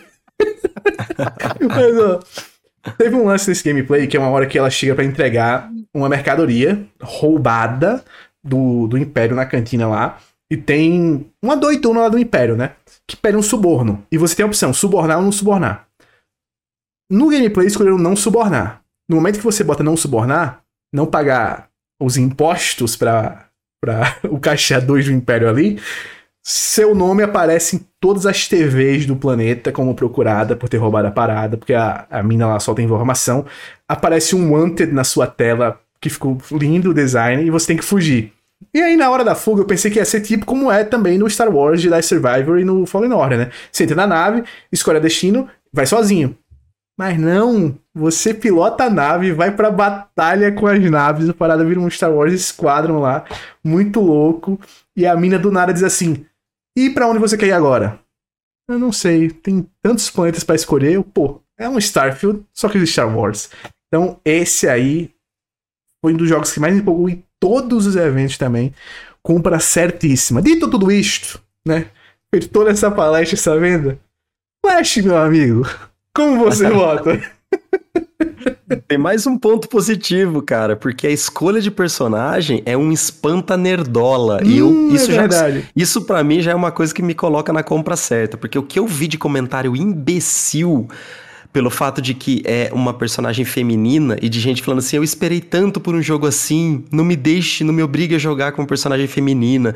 Ou gente falando que é um Han Solo fêmea. Nossa. Então, só de saber que essa nerdolada tá putaça da vida, eu vou comprar esse jogo day one, cara. Sabe, sabe um negócio legal? Teve um protesto. É, teve um doidão que falou assim: pô, não existem mais homens em Star Wars. Eu, pô, acabou de sair o Jedi Survivor, meu amigo. O protagonista é literalmente um Sim. homem. Cara, não dá pra entender. Pelo amor de saiu o Endor, saiu o Mandalorian, né? Saiu o Kenobi. Pô, Kylo Ren Sim. tava aí na trilogia. Caraca, é bizarro, pô. Os caras são malucos da cabeça. E minha querida? Pega, pega, lá desde a década de 70 e bota na balança para ver quantos Nossa, homens tem. Pelo amor de Deus, pelo amor de Deus. Pois é. Eu gostei sim do jogo. Vocês sabem que, que tudo que eu conheço de Star Wars é do que eu joguei do Jedi aquele primeiro Fallen Order, né? Vocês sabem que eu só conheço da lei. Mas eu gostei muito, assim, dessa, dessa proposta do jogo. Eu vi uma galera comentando também que muito, muitos jogos de Star Wars vinham focado muito em Jedi. Então esse vai ter essa, essa mudança, assim, de ter um, uma diferença. Eu não entendo nada, tá, gente? Eu tô só falando que eu vi que comentaram. Tá correto, tá correto. Então, eu achei interessante ter essa nova visão, assim, também. Então, eu não sei se eu vou comprar, mas com certeza tô querendo. Então fica aí entre, entre esses dois para mim. Vocês colocaram os dois em compra certa, né? Então, acho que vai ficar compra Olha lá, certa mesmo. olha lá o Lira. Paulo César, como você vota? Pelo Tocantins, pela liberdade do universo, é compra certa. É a vitória do povo! Pô, coisa linda! Star Wars vai pra compra certa. Olha que, olha que parada. Dois jogos da Ubisoft indo pra compra certa. Quem Que bizarro. diria? Quem Quem diria? diria? Quem diria? Pô, impressionante. Agora, vamos para o O melhor jogo da voltas. conferência? Vamos para o melhor jogo da conferência? Assim, disparado. Todos, de todos os eventos. Esse é aquele. É o Pokémon com armas, né? Pokémon no Rio de Janeiro. é um Pokémon que os bichinhos estão fabricando arma, que do nada o- um bicho que parece o Lectabuzz puxa um- uma minigun e começa a atirar em todo mundo. A mina puxa uma 12, tem glide estilo Zelda também, ó. É, é incrível. E tudo feito na Unreal 4, né? Que é aquela coisa que alguns jogadores de Pokémon há muitos anos estão naquela coisa. Pô, tem que. Olha, Pokémon na Unreal. Pokémon... Todo ano tem uns 15 projetos de Pokémon na Unreal, né? Então finalmente vai sair o seu Pokémon Unreal, só que tem um twist. Dessa vez já vem com mod, já vem com armas. Vou dizer. Dito e tudo isso. Não empolga. legal pelo meme, vai ser legal ver a galera jogar. Mas. Não, não me empolgou. Não me empolgou nadinha. Pra mim, esse aí, esse aí é unanimidade, hein?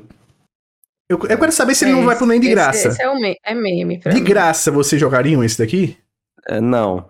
Tá. Não. Mas eu jogasse pra rir. É, Pra então. dar uma, uma risada. Tá, mas vamos botar ele pro de graça, porque eu acho que vai ser um dos poucos jogos que vai estar aqui nesse de graça. Então, pra o equilíbrio visual da tier list, mesmo tendo voltado no não empolga, eu anulo meu voto e ele vai pro de graça. Agora vamos para um que surpreendeu positivamente. Cyberpunk 2077 Phantom Liberty. O trailer, o trailerzinho que mostraram, não teve muita coisa nova, né? Não teve tanta coisa de gameplay assim. Mas aí tem um diferencial. Esse evento foi um evento também presencial, que muitas pessoas puderam testar o jogo, né? E os relatos dos testes é que empolgaram, e até uns vazamentos que tiveram. Estão refazendo praticamente tudo do jogo que estava horrível, que era metade do jogo, metade das mecânicas do jogo, era árvore de habilidades, sistema de polícia, é, sistema. Pô, isso é o que me deixava mais puto nesse jogo. O sistema de cibernéticos. Você podia equipar o que quisesse que não dava cyberpsicose, que é o sistema central do, do, do anime, por exemplo. E no jogo os caras cagavam pra isso, né? Então, finalmente vamos ter um lançamento Cyberpunk 2077 agora quando sair essa Posso comentar uma coisa, cara? Eu, eu sei o que você tá querendo dizer, eu sei o que você tá falando, eu entendo totalmente, mas é muito curioso você falar isso, porque teve teste, a galera jogou e disse que tá incrível. É exatamente a mesma né? coisa que aconteceu lá em É, 2020. isso é verdade, isso é verdade, isso é verdade, isso é verdade. Mas Eu- é que agora Tá incrível, tá incrível. Eles, eles criaram um universo. A polícia vai funcionar. Os NPCs, eles têm vida própria. Você acompanha o NPC, ele vai na padaria, depois ele vai no cinema, ele sai pra trabalhar, ele dá Pô, tchau pras crianças. Mas pensei, sabe o que me empolgou? Eles saíram dessa parada. O, o- tudo que vazou é que eles não estão mais nessa coisa de ter esse mundo megalomaníaco, ter essas interações. São questões simples, sabe? São coisas tipo. A polícia Não, e- funciona e- minimamente E bem. Você não acha que o, o Keanu Reeves ele dá uma credibilidade assim pro, pro Não. projeto? E agora tem outro pra balancear, porque Keanu Reeves ele perdeu um pouco de credibilidade, né? Porque o, o projeto falhou. Eles trouxeram o Idris Elba. Eles trouxeram o Idris Elba, aí deu aquela balanceada, assim, sabe? Pô, e o Ken Reeves falando, pô, esse jogo que é fantástico, que é um dos melhores jogos de todos os tempos, aquela coisa toda. Beleza. Você de novo. Você querendo me enganar de novo, né, seu safado? Mas, cara, ó, eu assisti. Eu, eu- eu já vou antecipar meu voto pra ajudar Tá. o Luciano. Pra, pra... Eu, eu assisti o anime, gostei bastante do anime. Tá pendente de eu, de eu jogar ele até hoje. Né? Eu, eu tava esperando esses patches, saíram os patches, mas a- acabaram entrando outros jogos na frente. Eu, eu tô querendo ver. Eu tô botando fé na CD Projekt. Eu acho que eles apanharam muito e aprenderam. Eu acho muito difícil eles errarem a mão nisso. Então eu tô querendo ver. Eu vou lhe dizer uma coisa, PC. Eu tô querendo inicialmente, não pela DLC. Eu, eu acho que vai ser boa a DLC, parece ser muito boa, principalmente em termos de história. Vai alterar o mais, mundo. né? É, mais focado. Mas eu tô mais animado pra rejogar o jogo principal com essas correções. Sabe? Com essas mudanças que vão melhorar muito a experiência. Por isso eu vou, não tô querendo. Gi, minha querida, pra onde você vai? Vou com vocês, então. Vou, não tô querendo. Não, não joguei ainda o jogo. Eu tava querendo jogar há muito tempo pra ver o que. Eu nunca nem abri, assim, nada. Nossa! Então, verdade. Nunca Flash. abri o jogo, mas tô querendo. Está escondido também? Tô querendo, eu tô, eu tô querendo também. Eu joguei 15 horas do jogo no lançamento no PS5, nem tive tantos problemas assim. Mas por questões assim, por exemplo, como você mesmo disse, da polícia, ser uma parada bizarra, assim, eu desencanei e deixei para o futuro que esse futuro nunca chegou. Então. Parece que agora vai chegar. Exato. Ai, meu Deus do céu. Esse é o próximo jogo. Ele é um jogo que quem tá lendo aí o nome na tela deve estar meio confuso, que é Yakuza, aí é T-M-W-E-H-N. Eu tive que botar em sigla porque não era impossível escrever o nome desse jogo no, nesse nessa tirinha aí nesse tile, porque é Yakuza, The Man Who Erased His Name, o homem que apagou o seu nome. Então assim, é, é um título muito grande. Mas é um projeto que eu achei bacana. Eu achei bem bacana, porque ele pareceu pegar muito do, do combate do, do Judgment, que é um pouco mais fluido do que o do, do Yakuza, né? E é um combate clássico também de Yakuza evoluído. Não é aquele Yakuza por turnos. E tá uma parada meio que Musou, assim, nos, momentos. Um exército de gente querendo lutar com você. Então, tô querendo ver mais desse jogo. Então, no momento, ele é a cara do tô querendo para mim. Gi, minha querida, Yakuza, o homem que apagou o seu nome. Me empolgou ou Gente, nem eu de graça? sou, sou totalmente. Não sei nada de Yakuza. Nunca joguei nada. Vi muito pouco assim do jogo. Então. Hum, Pra mim, eu não me empolguei. Tá. Não sei depois. Aí eu vou fazer uma pergunta sincera pra você. Esse jogo saiu agora, de graça. Você acha que você baixaria pra jogar? Sim. Ah, tá. Sim. Então perfeito. Então perfeito. PC, meu querido, e você? Esse jogo saindo de graça agora, hoje. Você baixaria daqui a cinco meses? Pra dar uma chance? Cara, eu tô, eu tô na mesma da G. Yakuza é uma grande pendência minha. Eu não joguei nenhum até hoje. Então, pra mim não empolga muito, não. Flash, meu querido. Você vai sacramentar ou não empolga? Ó, eu vou é, deixar muitas pessoas bravas, mas tudo que for Yakuza e Persona, você já pode me colocar no automaticamente não empolga. Perfeito. Perfeito. Ele vai então pro Gustavo, eu não vou dar empolga. flash na casa dele. Vai. Pô, é RT nessa do Flash, hein? Pronto, RT nessa- perfeito. Perfeito. Então já temos dois votos não empolga pra essa tua. E aí, mas eu vou falar Yakuza 8. Deixa bem claro, nada contra. Tem tá? até amigos. Amigos que são, mas Yakuza e Persona não me empolgam. Você tem amigos que são Yakuza? É mais ou menos isso? Persona também. Sim, amigos são personas e Yakuza. Perfeito. E Yakuza 8, que o maluco tava pelado no meio da praia, né? Cara, eu não gostei muito do set. Não gostei dessa parada de turnos de Yakuza. Eu gosto de jogos de turno, né? Gosto muito de RPG de turno. Mas não sei, com Yakuza, por algum motivo, não, não casou. Então, não acharam nada de novo de gameplay. Então, por isso, não me empolga esse Yakuza 8. Persona 3 Reloaded. Já foi colocado É. pra ninguém, mas realmente é. todo mundo falou já de Yakuza, né? É, Perfeito. é, não tinha como, Gi, porque foram, já foram três votos do Não Empolga, eu sei que o seu ia ser Não Empolga também. Mas Persona, Persona eu vou dizer aqui, temos voto de PC e Flash Não Empolga, já adiantado no Persona 3. Gi, esse aí, joguinho de anime, coisa linda, um remake muito bem feito, e aí? A dor no coração. É Esse eu tenho mais curiosidade, o Persona. Eu, eu acho legalzinho pelo que eu vejo. Eu vou botar em tô querendo. Eu colocaria em tô querendo. E eu boto em compra certa. Então, pela matemática, eu queria saber do meu amigo PC. PC, como fica essa matemática? Você concorda ele ir para um tô querendo ou você acha que ele deveria ir para um o não empolga? Por quê? Ele tem um voto no tô querendo, tem um voto no compra certa e tem dois votos no não empolga. E aí? Vamos, no, não tô querendo. Eu ainda Tá. preciso dar uma testada nos personas. Eu concordo, eu concordo. Ah, Acho que olha quando aí. é assim, quando tem alguém que tem compra certa, o jogo tem, não dá pra ficar no não Pô, empolga. deixa eu, né? deixa eu já adiantar uma coisinha aqui. Tem um outro persona aqui do lado que eu vou dizer. Agora eu vou ser o. Eu fui o, o advogado da persona. Agora eu vou ser o promotor. Chibi! Chibi, pô! pô, eu tava tão animado pra um jogo tático de persona e tal. Aí os caras me chegam e botam Chibi na minha tela. Pô, vai por nem de graça. Vai por nem de graça esse daqui. Nem de graça eu vou jogar esse Persona 5 tática, porque os caras meteram chibi. Chibi, meu irmão. Meu Deus do céu. Mais uma variação do Persona 5. Mais uma. Esse agora aí. tático. E chibi. Gi, O Anima inimigo agora é outro. É, Esse eu, acho, esse eu acho que eu não vou, não, gente. nem de graça. Eu voto com o relator aí. Então, vamos todos para o nem de graça? Nem de graça. Manda bala. Perfeito. Perfeito. Muito obrigado. Muito, muito obrigado. Muito obrigado. E o Hellblade 2, hein?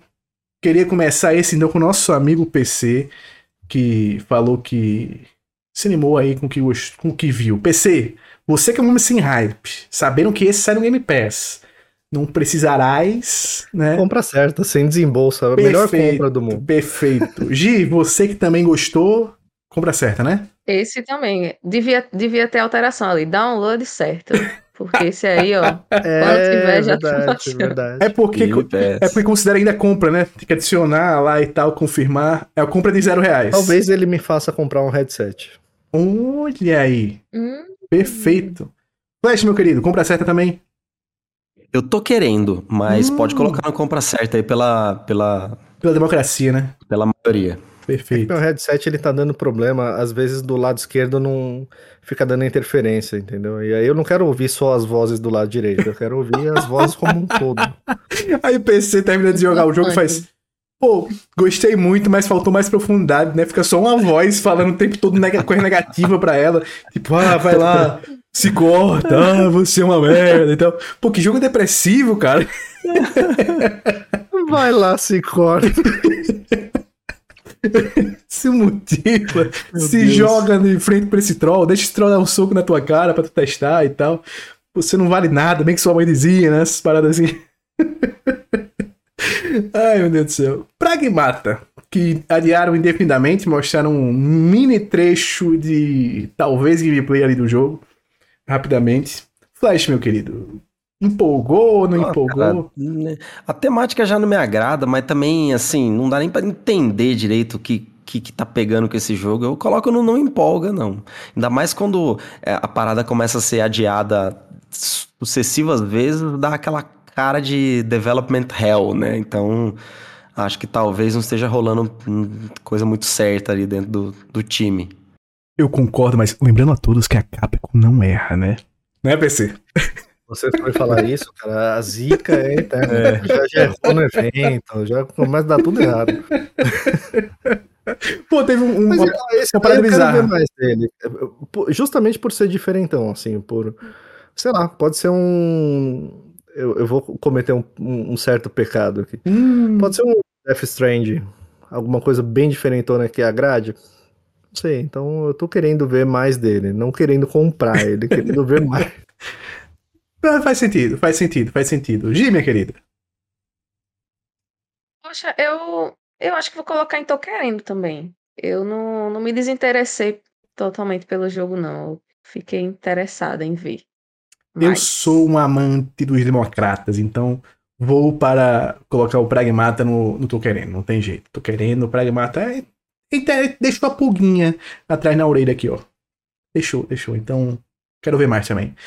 E aí, meus amigos, talvez o meu jogo favorito de todos que mostraram. Não foi o que mais me impressionou, mas foi o que eu mais fiquei hypado para jogar dentre os novos jogos, tá? Novos jogos que anunciaram. Porque tem um outro joguinho ali que ele, ele ganha. Metaphor de Fantasio, que é o nosso RE Fantasy, finalmente revelado, novo projeto da Atlus, que foi revelado no Xbox Showcase. Lindo, incrível, gameplay parece fantástico, parece uma evolução de tudo. Parece que. Olha o hot take, hein? Parece ser o Elden Ring da Atlus. Por quê? Né? Porque eu acho que a combinação de todos os anos de trabalho deles aí com, com a série Persona e com é, Shin Megami Tensei combinaram nesse novo projeto, que é. Parece. Pô, o cara anda de skate, meu irmão. O cara anda de skate no, no, no jogo. E. Pelo que eu vi ali, o nosso mundo vai ser o outro mundo. E esse é um conceito que é, eu achei interessante. O nosso mundo ser o outro mundo. E não o outro mundo ser o outro mundo. Né? Deu pra entender, né? Enfim. Esse pra mim é compra certa. PC. Começar com você. É, você que não empolga nos personas. Metaphor. é um Persona em outra roupa? Ah, cara, eu, eu empolguei nesse IP nova. Vamos lá, vamos dar um crédito. Eu acho que ele vem no Game Pass também, né? Não? pelo jeito. Né, não, não Então- sei, não sei. Não, não posso confirmar essa informação. Sei que os Personas vêm, mas ele eu não posso confirmar, não lembro de ter visto. Não lembro. É. A galera aí pode Mas falar aí naquela compra caixinhazinha. certa, compra certa. Perfeito, compra certa. Gi, e aí? Concordo. Compra certa também pra mim. Gostei demais. Flash, meu querido. É, eu vou com a maioria, mas Ah, eu não vou comprar esse jogo. Ele não quer anular o voto dessa Se vez. eu vou com a mim, maioria, já puxa o outro, o outro jogo Meu- ali também pro mesmo lugar. Hum, perfeito. Alan Wake 2, todo mundo é compra certa, né? Pelo amor de Deus. Ah, Alan Wake 2 já, eu Ah, já é. comprei, inclusive. Pô, que jogo Ah, inclusive, fantástico. Aproveitei o desconto que estava rolando, que na verdade era um desconto, né? Porque agora ele aumentou de preço. Verdade. Já está comprado. Pô, que fantástico, assim. E esse foi um jogo que eu acho que. Eu, eu fiquei triste porque mostraram pouco, eu achei. Mostraram bem pouco, assim, do, do gameplay, foi bem curto. Mas fiquei feliz pelo que foi falado.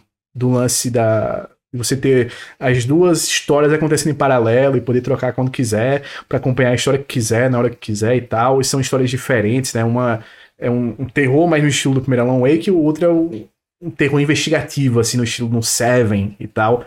Pô, muito da hora. E graficamente tá absurdo, absurdo, absurdo, absurdo. Conseguiram evoluir muito o que eles já tinham feito de bonito em Control. Esse próximo aí é, é compra certa, pode subir, não precisa consultar os inimigos do automobilismo desse podcast. Olha aí, PC. Flash, meu querido, Forza Motorsport. Olha lá, olha lá, lá vai. Cara, é, é o. não, porque o eu tenho Forza- cinetose, não sei o quê. Foi na, foi na maldade mesmo chamar Forza. Pior que não, cara. O Forza, o Forza Horizon, eu joguei bastante no Series S, joguei até via cloud, cara. Olha aí, PC. É, Aí. porque Ah, ele é, é gostoso, verdade, porque é ele é arcade. Eu lembrei, eu é, lembrei. É, é que, pra mim, a questão do motorsport é, é igual o Gran Turismo. Eu não curto muito essa pegada de simulação, entendeu? Mas é um jogo que eu admiro bastante. Então, eu concordo com o que vocês quiserem colocar aí, porque é só por uma questão do gênero mesmo, assim, sabe? Provavelmente eu vou querer ver. E, se, e como ele vai estar no Game Pass, de repente eu até baixo aqui pra, pra ver como que ele roda no meu PC e tal, boto Um ele pra download rodar um certo, pouquinho. É, exatamente. Os O... deuses do automobilismo estão mais tranquilos nesse momento. Eu vou passar pra Di, mas vou só dizer uma coisa. O meu eu vou votar em compra certa. Por quê? Eu, eu gosto muito de jogo de carro, vocês já perceberam nisso aqui. Mas esse aqui teve uma coisa que eles mostraram que me animou muito, que é o modo carreira. Finalmente um modozinho carreira que parece ser bem interessante ali no, no Motorsport, que é uma coisa que. Pra mim, era o que faltava era esse modo carreira um pouco mais robusto, esse modo carreira mais agressivo, mais carreira mesmo. Então, fiquei feliz nisso, compra certa. Gi, minha querida, você que é a mulher que adorou pilotar táxi no Máfia. E aí? Você tem que trazer vou, uma vou deixar lembrança vocês ruim. deixarem. Antes do voto, tem que trazer a lembrança ruim. Eu vou deixar vocês votarem na posição, vou anular meu voto, mas eu só queria deixar claro aqui que eu não vou jogar, tá, gente? Já, não, jamais jogarei, não vou nem baixar, então. Mas eu tô anulando pra ele poder ficar no lugar legal, porque eu acho injusto você votar não gostando do gênero, sabe? Eu acho Perfeito, perfeito. estranho. Pensei, eu vou lhe perguntar só a título de curiosidade. É compra certa, né? Compra certa, cara. Eu acho que ele vem forte pra, pra virar o melhor simulador de videogame. Sério, sério. Eu acho que ele vem muito forte pra isso. Até pelo que aconteceu com Forza Horizon, pela recepção que ele teve, pela quantidade de gente jogando e por tudo que mostraram até agora. Vamos ver. Eu tô bem otimista pra ele. E falando em Forza Horizon PC, The Crew Motorfest, que é basicamente o Forza Horizon da Ubisoft. Chegou a ver alguma coisinha dele?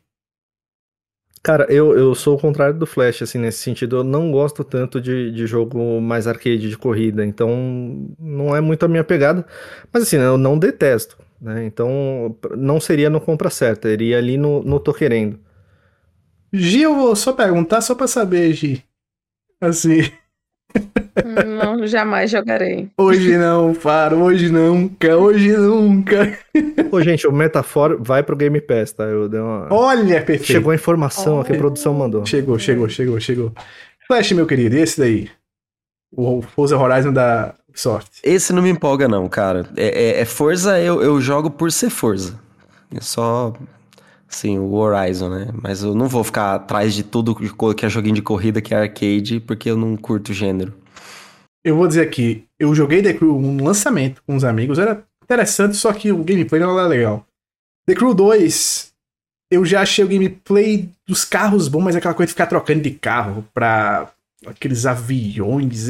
Era uma parada meio Red Bull, sabe? Aqueles eventos da Red Bull que tem uma porrada de, de veículos diferentes. Ali eu não gostei muito. Ali eu não, não fui muito fã. Então, para esse, no momento, apesar de estar tá aparecendo essa outra pegada, essa, essa pegada mais do, do Horizon, não empolgou ainda. Vou esperar o lançamento, vou esperar a galera falar o que achou do jogo, é, ver um pouquinho mais de gameplay dele para realmente me empolgar. Porque a franquia até agora não clicou comigo. Foi uma franquia que eu dei chance, mas não clicou comigo. Então, vamos deixar que não, não empolga, né? Teve o voto PC, não tô, não tô querendo. Oh, do, não... tô querendo. teve o voto do Flash, não empolga, o meu não empolga, e a G foi nem de graça. Desse daí, não teve jeito. E o tal do Banishers, Ghost of New Eden, novo jogo da Don't Nod. Que. Esse eu vou nem meu voto. Esse aqui eu acho que. Esse é um compra certa, porque eu gostei do Vampire, mas acho que era um jogo que falta aquele polimentozinho de combate, um, poli, um pouquinho de polimento visual. Mas em termos de história, a Don't Nod não erra as histórias deles são muito boas, né? Do Life Strange, o próprio Vampire tem uma história muito legal. Então acho que esse daqui é o próximo passo, e é um passo grande pra Dontnod começar a virar um estúdio que todo mundo olha e diz, pô, o jogo da Dontnod é jogo bom. Gostei muito do que eu vi desse jogo. Gi, minha querida, você que é nossa fã número um do Life Strange, o que, é que você achou desse joguinho aqui? Eu achei legal o que eu vi. Só que eu tenho, eu tenho a impressão que eu fico vendo sempre a mesma coisa. Eu não sei se só teve um trailer dele, mas eu só lembro de um, da mesma coisa que eu vi, sabe? Aí não é um negócio de compra certa, mas eu, eu ainda tenho interesse no jogo, então eu colocaria em tô querendo. Flash, meu querido, e o Banishers Ghost of the Winding? Cara, esse eu não vou jogar. Eu anulo meu voto para não atrapalhar a votação de vocês. Perfeito. PC, meu querido. Esse eu, eu vou não tô querendo, cara. Eu, eu acho o Vampiro um, um, bom jogo. É a chance deles de, de melhorar um pouquinho ali o combate, melhorar algumas coisinhas para para ir rumo ao estrelato. Bom, as pessoas me acusam de buscar sempre a simetria, mas dessa vez eu vou ter um compra certa, por exemplo. Quando eu tô querendo, era a categoria que iria me trazer a simetria, tá vendo? Ah, pô, tô, tô melhorando, tô melhorando, Brasil. Esse, esse tempo sem tier list aqui no podcast foi um tempo pra eu conseguir tratar trabalhar esse problema, é, trabalhar o toque da simetria, né? Então, mas que tá bonito assim, tá bonito, né? Meu Deus do céu, podia acabar agora, assim, a lista que já ficava perfeita. Vamos embora, porque no Compra Certa, o próximo no Compra Certa, não vou nem perguntar para vocês. Ah, esse, esse aí é... Tempo, eu acho, né? tempo. Eu tenho até um comentário pra fazer. Final Fantasy VII Rebirth, né? Foi anunciado ali no final como o grande jogo da conferência, teve uma galera que ficou, pô, oh, mas esse não pode ser o grande jogo. Não pode o caralho, rapaz, tá maluco, pô? Final Fantasy VII Rebirth mostrando o primeiro gameplay de verdade, não sendo aquele teaserzinho com Cláudio de Costa só andando. lindo esse jogo, meu Deus do céu. O Pô, fantástico o trailer, fantástico, assim. Não deu spoiler de nada, mas mostrou que vai continuar nessa coisa de mudar a história realmente completamente. Ele, o mundo como tá, mundo lindo. Mais bonito ele ou 16? Hum, eu achei o 16 ainda. Eu, eu, gosto mais da direção de arte do 16. Eu acho, eu também. Eu acho que ele, graficamente, ele tá lindo. A... Uma falar, coisa, cara, quem foi que comentou comigo? Deixa eu até abrir, eu vou abrir o Twitter agora aqui. Quem foi que comentou comigo? Deixa eu ver se eu consigo achar. Aqui, foi o, o Nameless King, que é o arroba dele é the underline king underline plays. Ele perguntou para mim, cara, você acha que é, o Final Fantasy XVI ele tá mais puxado pro Dark Fantasy do que aqueles antecessores que são puxados pro High Fantasy, né? E é exatamente isso que me, me deixa fascinado por ele, porque ele é 100% Dark Fantasy, ele é total Dark Fantasy. E isso me deixa mais fascinado ainda, porque, pô, eu amo isso, né? Berserk, Dark Souls tal. Ele tem essa pegada muito assim de é, então a, a, a, direção de arte dele é, me, me fascinou mais até do que a do Rebirth. Por mais que o gráfico em si possa até estar mais bonito no, no, no, no Rebirth, no sentido técnico de resolução, não resolução, mas de textura e tudo mais, né? E, e tem uma coisa, o Final Fantasy XVI, ele não estava tão bonito ali até 2020, né? Eles estavam com muitos problemas na direção de iluminação do jogo. Era um jogo que você olhava, as cores não estavam legais. Você olhava aquela coisa muito azulada, muito fria. Faltava um contraste, faltava brilho nas cenas, né? Eles trouxeram, então, o diretor de iluminação e fotografia ali de arte do que participou do Final Fantasy XII e do Valiant Story. E aí o resto é história, né? Porque esse homem é um Fantástico. monstro. Esse homem é um monstro. Vou até pegar o nome dele aqui, Cara, ó. É o nosso sim. querido Hiroshi Minagawa. Hiroshi Minagawa, que foi o diretor de arte do Final Fantasy Tactics, Vagrant Story, Final Fantasy XII e Final Fantasy XIV. Assim, o homem nunca dirigiu um jogo feio na vida. Todo jogo que ele foi diretor de arte, ele conseguiu fazer miséria no jogo. E aqui ele conseguiu de novo. Então acho que o 16 é para mim ficou mais. Me apetece mais artisticamente do que o, o Set Rebirth. Mas é compra certa para todos nós, né? Não tem jeito. Compra certa. Compra certa. E o Path of the Goddess, esse joguinho da Capcom, que me surpreendeu não pensar que eles iam trazer no Na hora eu lembrei de você, cara. Porque na hora que eu olhei, assim, a primeira coisa que veio na minha cabeça foi, caramba, Onimusha. Pois é. Onimusha, que esse daí, esse daí eu, eu é compra certa para mim, viu? Tá lindo esse Sabe jogo. uma coisa legal? Quando eles mostram o movimento dele em combate, que é tipo uma dança que ele tá ali fazendo. Lindo, lindo. Que fantástico, fantástico. Cara, e fantástico. outra, que, que admiração pela Capcom de fazer um joguinho assim, no mesmo tempo que eles estão fazendo uma obra tipo Resident Evil 4 Remake, assim, sabe? Eu acho muito bacana isso. Gi, minha querida, você que achou gostosinho o gameplay ou não? Gostei, gostei bastante. Eu. É, vocês colocaram compra certa, né? Então vamos de compra certa. Perfeito. Compra certa para mais PC. um jogo. PC também? PC compra certa, né, PC? Compra certa, compra ah, certa. O jogo sim. tá bonito pra caramba, tem bastante potencial e lembrou bastante mesmo o Onimusha. Né? Pô, coisa linda. Foi, foi lindo demais. E o Clockwork, o jogo que fechou a conferência da Microsoft, que eu vi outras pessoas erradamente falando, pô, mas tem que fechar, faltou uma surpresa para fechar. Faltou surpresa?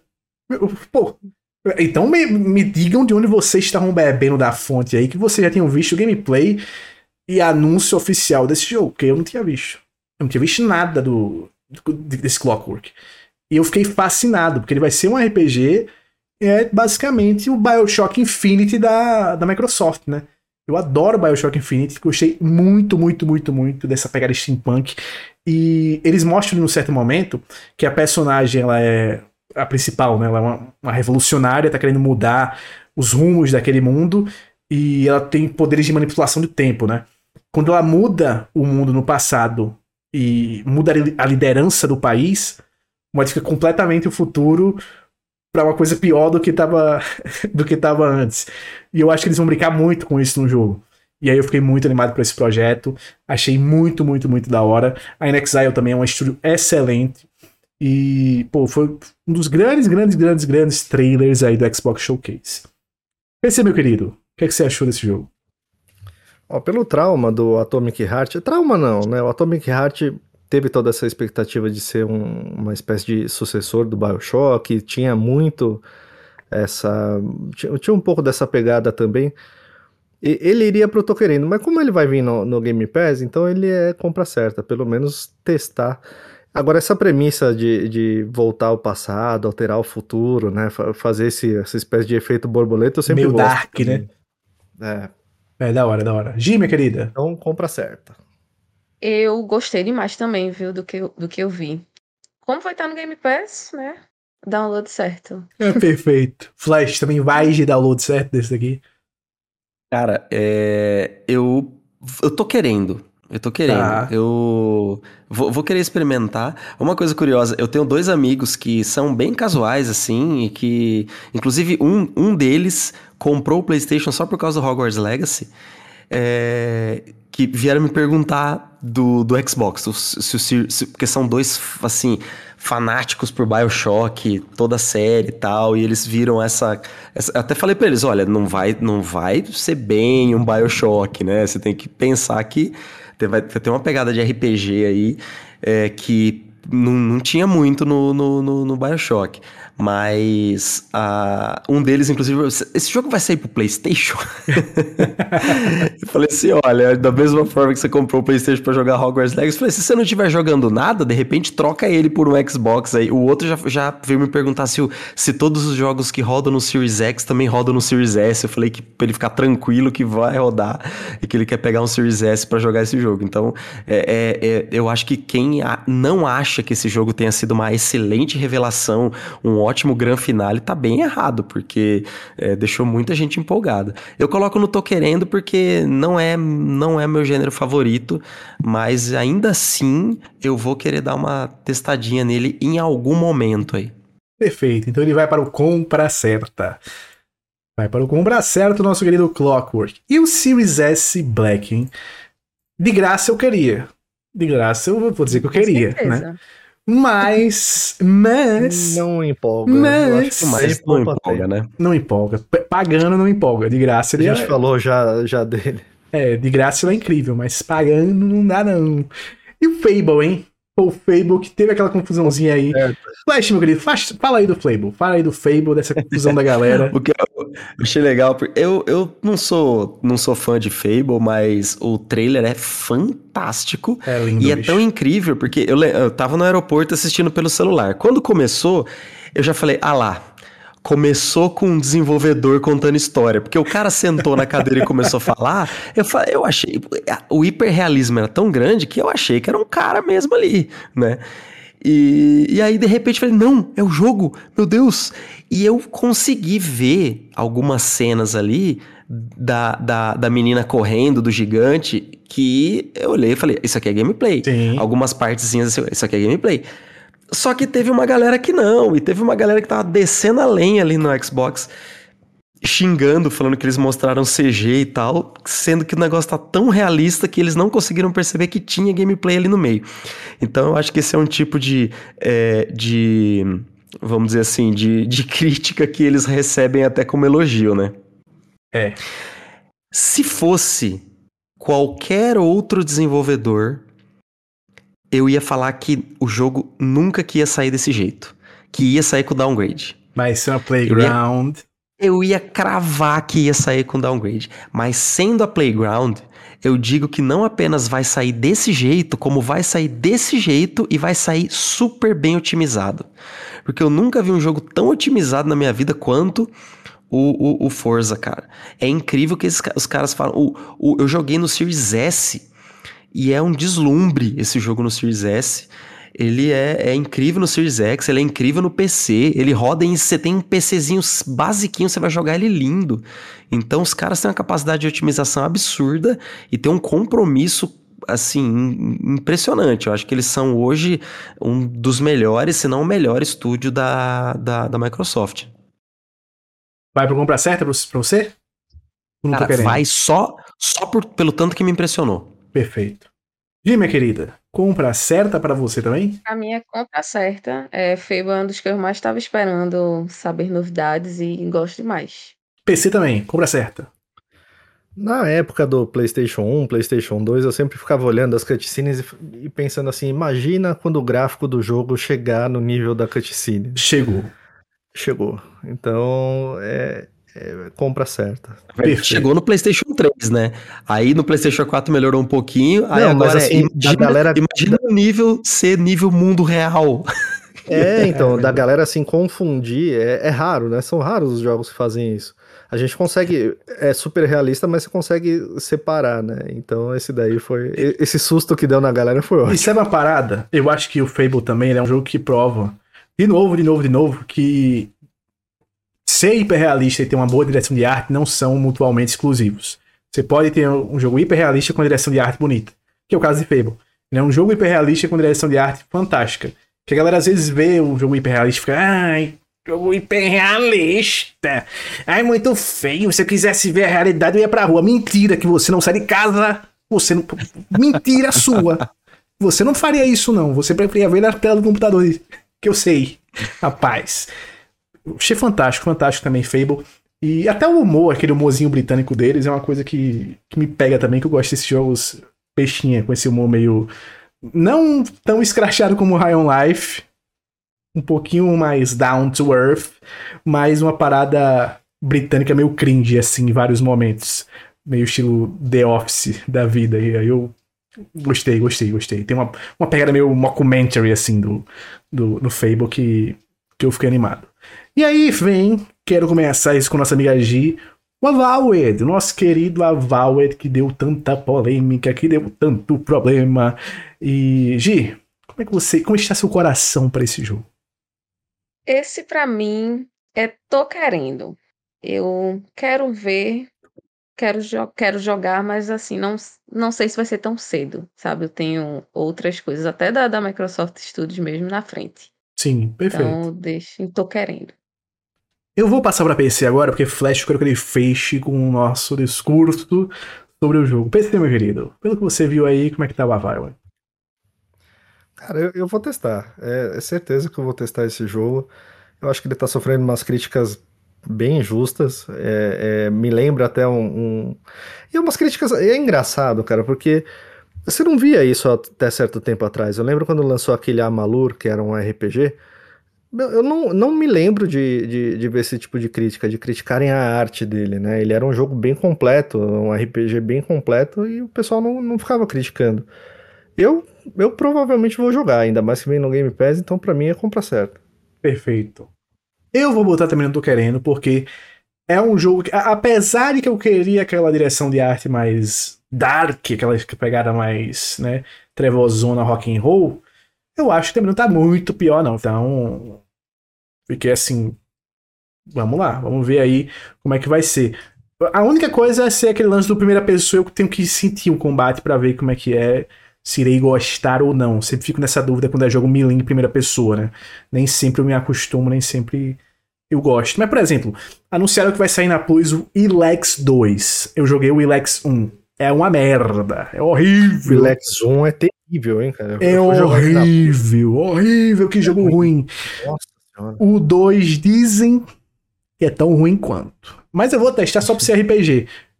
RPG sempre me pega, então eu tenho que testar para ver se é tão ruim assim, a ponto de ser jogável. Por exemplo, Technomancer é um jogo que muita gente acha injogável e eu zerei quase que duas vezes aquele jogo, porque ele é, é RPG. Ruim, também, ele é RPG. Senhora. Só por isso. Flash, meu querido, dê a letra. Cara, a Valid é um jogo que eu tô tão empolgado para jogar quanto eu estou para jogar o Final Fantasy XVI, assim, tá? É... E realmente teve, ele teve, ele teve um soft reboot. É, o George Sawyer saiu do, do projeto, trocou diretor, trocou, trocou diretor artístico, provavelmente mais gente do staff lá foi trocado tal. Só que a gente tá falando da Obsidian. E eu queria até convidar a galera que gosta de RPG. E é isso pra... que importa. Exato. É, Acabou. É, não, não, não. É, é, entrem no, no canal do YouTube do, da Obsidian. Lá tem a parte 1 do documentário sobre a história do estúdio. E é super legal. Para quem gosta de RPG, é muito bacana, porque o, os caras que fundaram esse estúdio, eles simplesmente são os caras do Black Isle Studios. Black Isle Studios é apenas um dos estúdios que fez Baldur's Gate. Prim os primeiros Baldur's Gate, que fez é, é, grandes RPGs clássicos. RPG, RPG Dungeons and Dragons. É, aquela parada assim, é, é, raiz assim do, do, do RPG que hoje em dia se chama de RPG ocidental, vamos dizer. E eles fizeram depois, né? Eles fizeram o é, é, Pillars of Eternity e o Pillars of Eternity é um excelente RPG. Tem um texto maravilhoso. É, a, a, história, a forma como ele vai te levando é muito legal. E aí inclusive agora é eles. no mesmo mundo, né? É exatamente. Aí, inclusive, é exatamente aquela, aquela coisa que aconteceu com Fallout sabe? Tanto que eles trabalharam com Fallout, tá? O 1 e o 2. O 1 e o 2 também foram dos criadores da Obsidian. Então, os caras, eles, eles manjam demais de RPG. O estúdio, ele nasceu com essa raiz, né? E aí, quando saiu aquele primeiro trailer, eu fiquei super empolgado. Eu sou um ultra fã, como todo mundo sabe aqui, de Elder Scrolls. E a primeira coisa que me fez foi remeter a Elder Scrolls. E aí, eu acho que talvez, talvez essa mudança de direção de arte tenha sido proposital para né? fugir dessa comparação. Porque não tem nada a ver o que eles criam com Elder Scrolls. Elder Scrolls tem uma parada muito. muito. é, é, é, muito exploração. Você. é, tem muita questão de decisão também, muita coisa que você faz vai impactar o mundo. Tem um RPG mu- muito bacana, mas isso em maior profundidade, a questão decisória e a questão de consequência está muito mais profunda nos jogos da Obsidian. Então, se você pensar em texto, em RPG, você vai ter uma profundidade maior aqui do que na exploração, na, na, na questão de mundo. É só você ver o Outer, o Outer Worlds, por exemplo, que ele tem uma, uma questão de história, de RPG muito profunda. Então, quando, quando anunciou o Avowed, eu pensei, meu, é o Outer Worlds, só que é o Outer Worlds medieval. Que é isso que eu queria. E, no- e não necessariamente medieval, ele é um pouquinho. Porque tem armas também, tá? Que no Pillars of Eternity já tinha arma de fogo, né? Pólvora e tal. E eu prefiro coisas mais dark, mas eu entendo essa mudança. Eu não me incomodei com essa mudança. Eu, inclusive, acho ela positiva.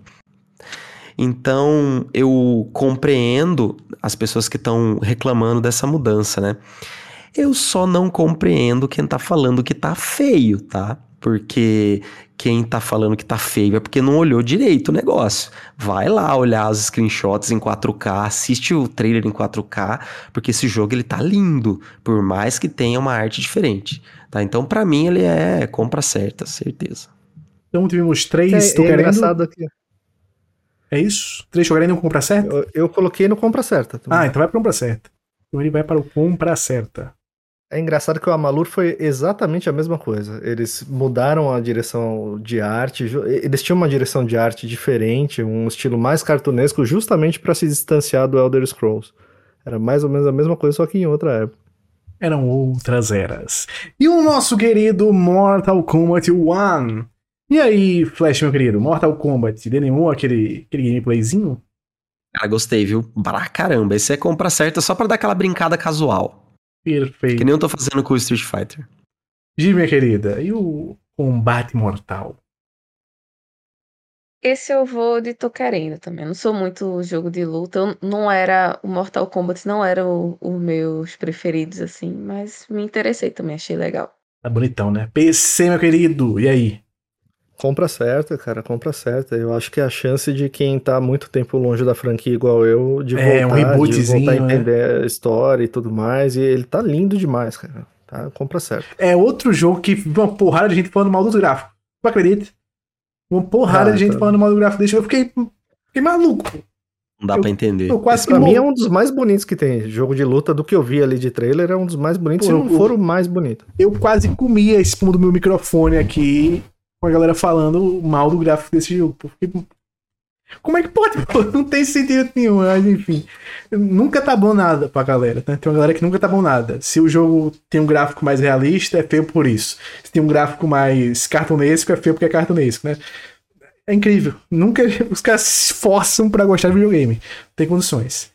E o nosso querido Starfield, ó, esse daí eu vou adiantar logo, que esse daí, para mim, é compra certa, porque a temática é muito boa e finalmente o jogo ganhou direção de arte. Que era uma coisa que faltava, tudo que mostravam dele no ano passado. E o ano passado eu vim aqui e falei, não me empolgou tanto o Starfield, apesar de eu gostar do- da, né, do- da temática, eu gostar muito dos RPGs da Bethesda, o que mostraram no ano passado tinha me brochado um pouco. Fiquei tipo, pô, é isso aqui, meu irmão?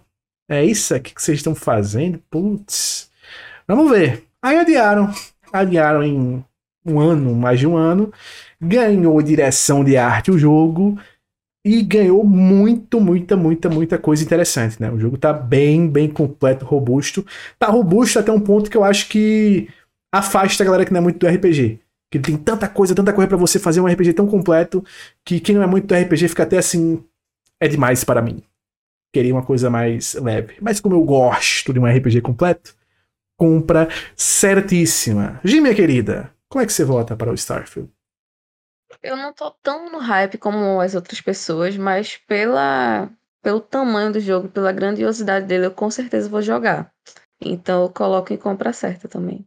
Esse, meu querido, compra certa para Starfield? Pra você fazer o seu Compra bárbaro certo, espacial. compra certo. Bárbaro espacial, jogando com todos os bugs day one no lançamento. não, vai, não vai ter muito, né? Eles tiveram muito tempo pra, pra tirar. Mas eu acho que o jogo tá lindo. Eu só quero que ele fuja do No Man's Sky. Eu quero ver como que vão ficar essa, essa como vai ficar essa questão dos mil planetas e tudo mais. Mas do que eu vi até agora, eu, eu adoro a temática, adoro. a- e eu acho que vai, vai dar muito bom esse jogo. Flash, meu querido, como está o seu coração com esse daqui? Uma coisa que ele acertou, Flash, também que eu esqueci de falar, a câmera em terceira pessoa. Os caras acertaram depois de 30 que eu mil anos. Estragou o que eu ia falar. Poxa, Cara, eu vou dizer uma coisa. Eu, eu vou falar em primeira mão aqui, porque eu tava até agora falando que esse jogo não me interessava, não me interessava, mas eu vou dizer que eu vou jogar Starfield. olha Vou instalar ele no meu PC aqui no lançamento, quero ver como ele vai rodar. É, nem quero entrar em polêmica de frame rate aqui, mas a questão é. É, te- teve, teve algumas coisas que aconteceram. Primeiro, a terceira pessoa dele tá linda. Se der pra jogar em terceira pessoa, eu vou jogar. Mas mesmo que não dê, eu gostei muito do que eu vi. É, talvez seja aquele jogo pra você jogar sem pressa, sabe? Pra você ir jogando, explorar um pouco, é, meio que da forma como eu jogava Skyrim, que pra quem não sabe, eu zerei, eu, eu- eu zerei Skyrim no ano passado, e sendo que eu joguei desde o lançamento, e talvez se contar desde o PS3 eu possa ter, sei lá, umas mil horas de Skyrim. E é um tipo de jogo que, dependendo de como. Eu, se for No Man's Sky, eu não me interessa. Porque é um jogo que não me interessa. Mas se for um jogo. Então eu concordo 100% com o PC. Se for um jogo que tiver uma história interessante, possibilidade de, de repente você ficar entrando e trabalhando em facções, e de repente, pô, possibilidade de você ir pra um planeta e pegar alguma função lá e de repente, pô, vou ficar um mês jogando esse planeta aqui. Depois, em termos de escopo e ambição, é um dos maiores jogos já feitos, pelo menos no discurso. E teve uma outra coisa que me fez ter vontade de jogar também. Quando o Todd Howard, ele apareceu falando assim que é... Eu não tô ficando mais jovem, né? Tô ficando mais velho. Talvez o próximo Elder Scrolls seja o meu último. Me deu um aperto no coração, falando assim: não, esse homem tem que viver um pra sempre. mentiroso safado, né? Eu preciso desse mentiroso na minha vida, porque eu amo esse Coloca ele cara. numa câmara hiperbárica. Ele já deve estar dormindo em uma flash, fica tranquilo. Desculpa, desculpa, desculpa. Mas ó, preciso que esse cara viva pra sempre e eu preciso prestigiar tudo que ele faz. Então, compra certa aqui no, no Starfield. E é compra mesmo, tá? Porque eu vou comprar na. Eu vou testar ele no Game Pass, mas eu pretendo comprar ele na, na Steam. Perfeito, perfeito. Ó, e aí, sobre o, o lance dos 30 FPS, talvez, talvez, talvez a gente discuta depois, em outro momento. Mas hoje não, porque hoje o episódio já tá longo e a gente ainda tem que terminar nossa tier list. Sonic Superstars. Eu vou dizer, não sou fã de Sonic, né? Como todos já sabem, minha infância foi jogando jogos que eu não deveria jogar naquela idade. Né? Era Xena, era um Final Fantasyzinho, era um Galaxy de, de rolê, né? um GTAzinho, era um Drive, era um Gran Turismo. Então Sonic não fez parte da minha infância, não tenho memória afetiva alguma com Sonic. Achei bonito pra caramba, achei muito interessante. Feliz, estou feliz pelos fãs de Sonic, que finalmente vão ter um novo jogo do Sonic em 2D. Lindo, lindo, lindo, lindo. Mas. Pô, esse aqui, eu não queria ser tão duro com ele. Mas é. Eu acho eu- que não empolga, cara. eu, não eu tenho, mas eu tenho que ser sincero, porque se dessem de graça esse jogo, eu sei que eu não jogaria. Sabe? Danos. É isso é, que- é isso é que é. essa que é- Eu vou Não, ter que é- voltar assim, porque eu vou ter que ser sincero com, comigo mesmo. Não é o meu estilo de jogo, então. Vamos lá o voto. Vamos lá o voto. Até por, por isso. Vamos lá o voto. Pra não, não ter que fazer essa maldade com um jogo tão bonito, tão legal. Eu vou anular o voto. Então meu voto está anulado. Flash, meu querido, como é que você vota? Olha, eu tenho memória afetiva com Sonic, mas mesmo assim eu não vou jogar esse jogo. Mas eu não diria que nem de graça. Se ele tivesse, não apenas de graça, mas se, ele se, se alguém tivesse inadvertidamente baixado ele pra mim, talvez eu jogaria um pouquinho. Eu gostei desse conceito, ele não, não precisa soltar o de graça. controle, jo- joga aí É. um pouquinho. Se um hacker da, da SEGA entrasse no- Exato. Ai, Deus do Exato. Que nem quando teve, teve, teve uma. Eu não lembro qual foi o álbum, mas teve um álbum do YouTube que, ele, que eles lançaram e eles é, é, é, a Apple fez download automático em todos os dispositivos. Então você um dia, de repente, acordou e tinha um álbum do YouTube no seu, no seu celular. Do nada. E eles foram duramente criticados por causa disso. Eles queriam fazer uma coisa legal, de graça para todo mundo, mas eles foram super criticados. Então eu acho que se tivesse instalado, se eu ligasse o meu PS5 e tivesse instalado aqui o, um, um Sonic aqui, talvez eu jogaria, mas eu não baixaria nem que ele tivesse na minha biblioteca. Então. Não sei se também concordo com você do, do Nem de Graça. Antes que a Luísa Mel apareça, de tanto vocês baterem no Sonic. no Maurício. Espinho. É, eu vou, eu vou fazer uma, uma, uma, pequena defesa dele. Eu não me empolgo muito com ele também, não me empolga. Mas o fato dele lançar vai baixar um pouco o preço do Sonic Frontiers e esse eu tenho curiosidade de testar. Então eu eu não vou colocar no nem de graça, eu vou colocar no não empolga. Ah, perfeito, perfeito. Gi, minha querida, você decide, tal qual aquele programa da Rede Globo. Ah, eu acho que ele merece o não empolga. é muito bom, venceu. É muito bom que o mais positivo que a gente conseguiu ser foi tipo, pô, que da hora, consegui ir pro não empolga. É porque ele deu azar de não ter nenhum muito fã de Sonic aqui, é, sabe? Pô. Quase todos os jogos tiveram sua defesa. Mas Gente, mas realmente Vocês viram a, a, reação da galera assim na, nas redes sociais? O vídeo bombou. O negócio foi, foi, foi, um dos vídeos mais assistidos de todos esses que foram apresentados. Pô, foi. Pra caramba. Dito isso. Dito isso, não importa. Hoje não, Faro. Esse é o clássico hoje não faro, que a pessoa elogia e diz, isso é muito lindo, ele é muito longe, bacana. Tenho certeza longe. que ele vai fazer muita gente feliz, mas hoje não, faro, não tô nesse momento, nessa vibe não. Mas, meus queridos, teve um jogo que lançou uma demonstração durante essa Summer Game Fest, que foi o Lies of P, As Mentiras de Pinóquio. E eu gostaria de saber, começando com nossa amiga Gi. Gi, testou essa demonstração e chegou a baixar alguma conferidinha ou só viu por Gente, cima? Eu confesso que essa eu não joguei ainda, mas eu tô interessada faz um tempinho já nesse jogo. Eu colocar, eu mesmo não jogando, só vi os comentários da galera sobre a demo. Eu colocaria em compra certa, ele me interessa bastante. Justo, justo. Agora a demo nem de graça, né? Não, a, de, a demo eu não tive tempo, na ah, tá, verdade. Tá, justo, né? Depois justo, eu explico no, no, no, nosso próximo quadro aqui. Justo, então foi justo. Não foi justo, justo, justo. PC, meu querido, e aí? Cara, eu, eu não sou o cara do Souls-like, não, não jogo muito, mas eu tô gostando bastante da temática, gostei do visual dele, não joguei a demo ainda. Eu, eu tô querendo ver mais dele. Flash, meu querido.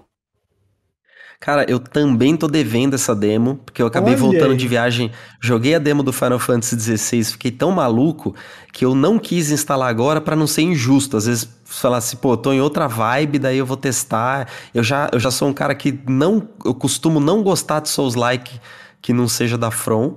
Gostei muito de Taimija, por isso que eu acho que ele é especial.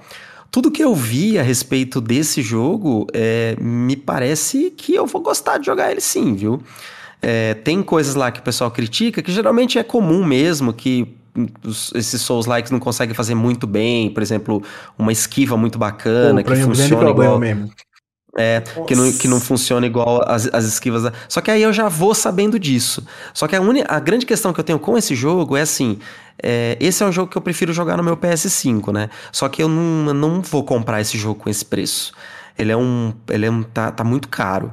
Então, é um jogo que com certeza eu vou jogar, só que eu não vou comprar ele no lançamento. Eu vou esperar uma promoção, porque ele tem muita cara de que em pouco tempo vai ter uma promoção bacana pra gente pegar. Não porque vai ser ruim, vai flopar, nada disso. Mas é porque geralmente acontece isso, né? Vem, vem um jogo assim, que não necessariamente é um AAA, mas vem com preço de AAA. E uma coisa que eu falo, jogo que vem com preço de AAA tem que ser julgado como AAA. Não tem que vir com essa de que, ah, é um primeiro projeto de... Não vem, não. É, tá meio desenvolvedor fez, o cara né? Exato. Dividiu o corpo em dois e foi fazer o jogo. Exatamente.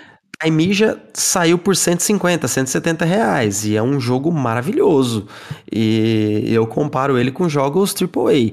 Então, o Lies of P, por mais que seja lá um, um, um indie, tá vindo com preço de AAA, vai ser comparado com AAA. Mas é, eu acho que tem tudo para gostar pra, pra eu gostar. Ele vem, ele vem no Game Pass também, né? Então, Ele vem no Game Pass. vai- É eu não- é, exatamente. testar, né? Se eu tivesse um Xbox, é porque eu não quero jogar. Esse eu não quero jogar no PC. Se eu tivesse um Xbox, eu testaria, com certeza absoluta, no lançamento. Mas por ter um PS5, eu vou esperar pra comprar com um precinho mais camarada. Perfeito. Aquele precinho, camarada, coisa linda. Mas eu vou dizer, eu testei a demo, testei a demo.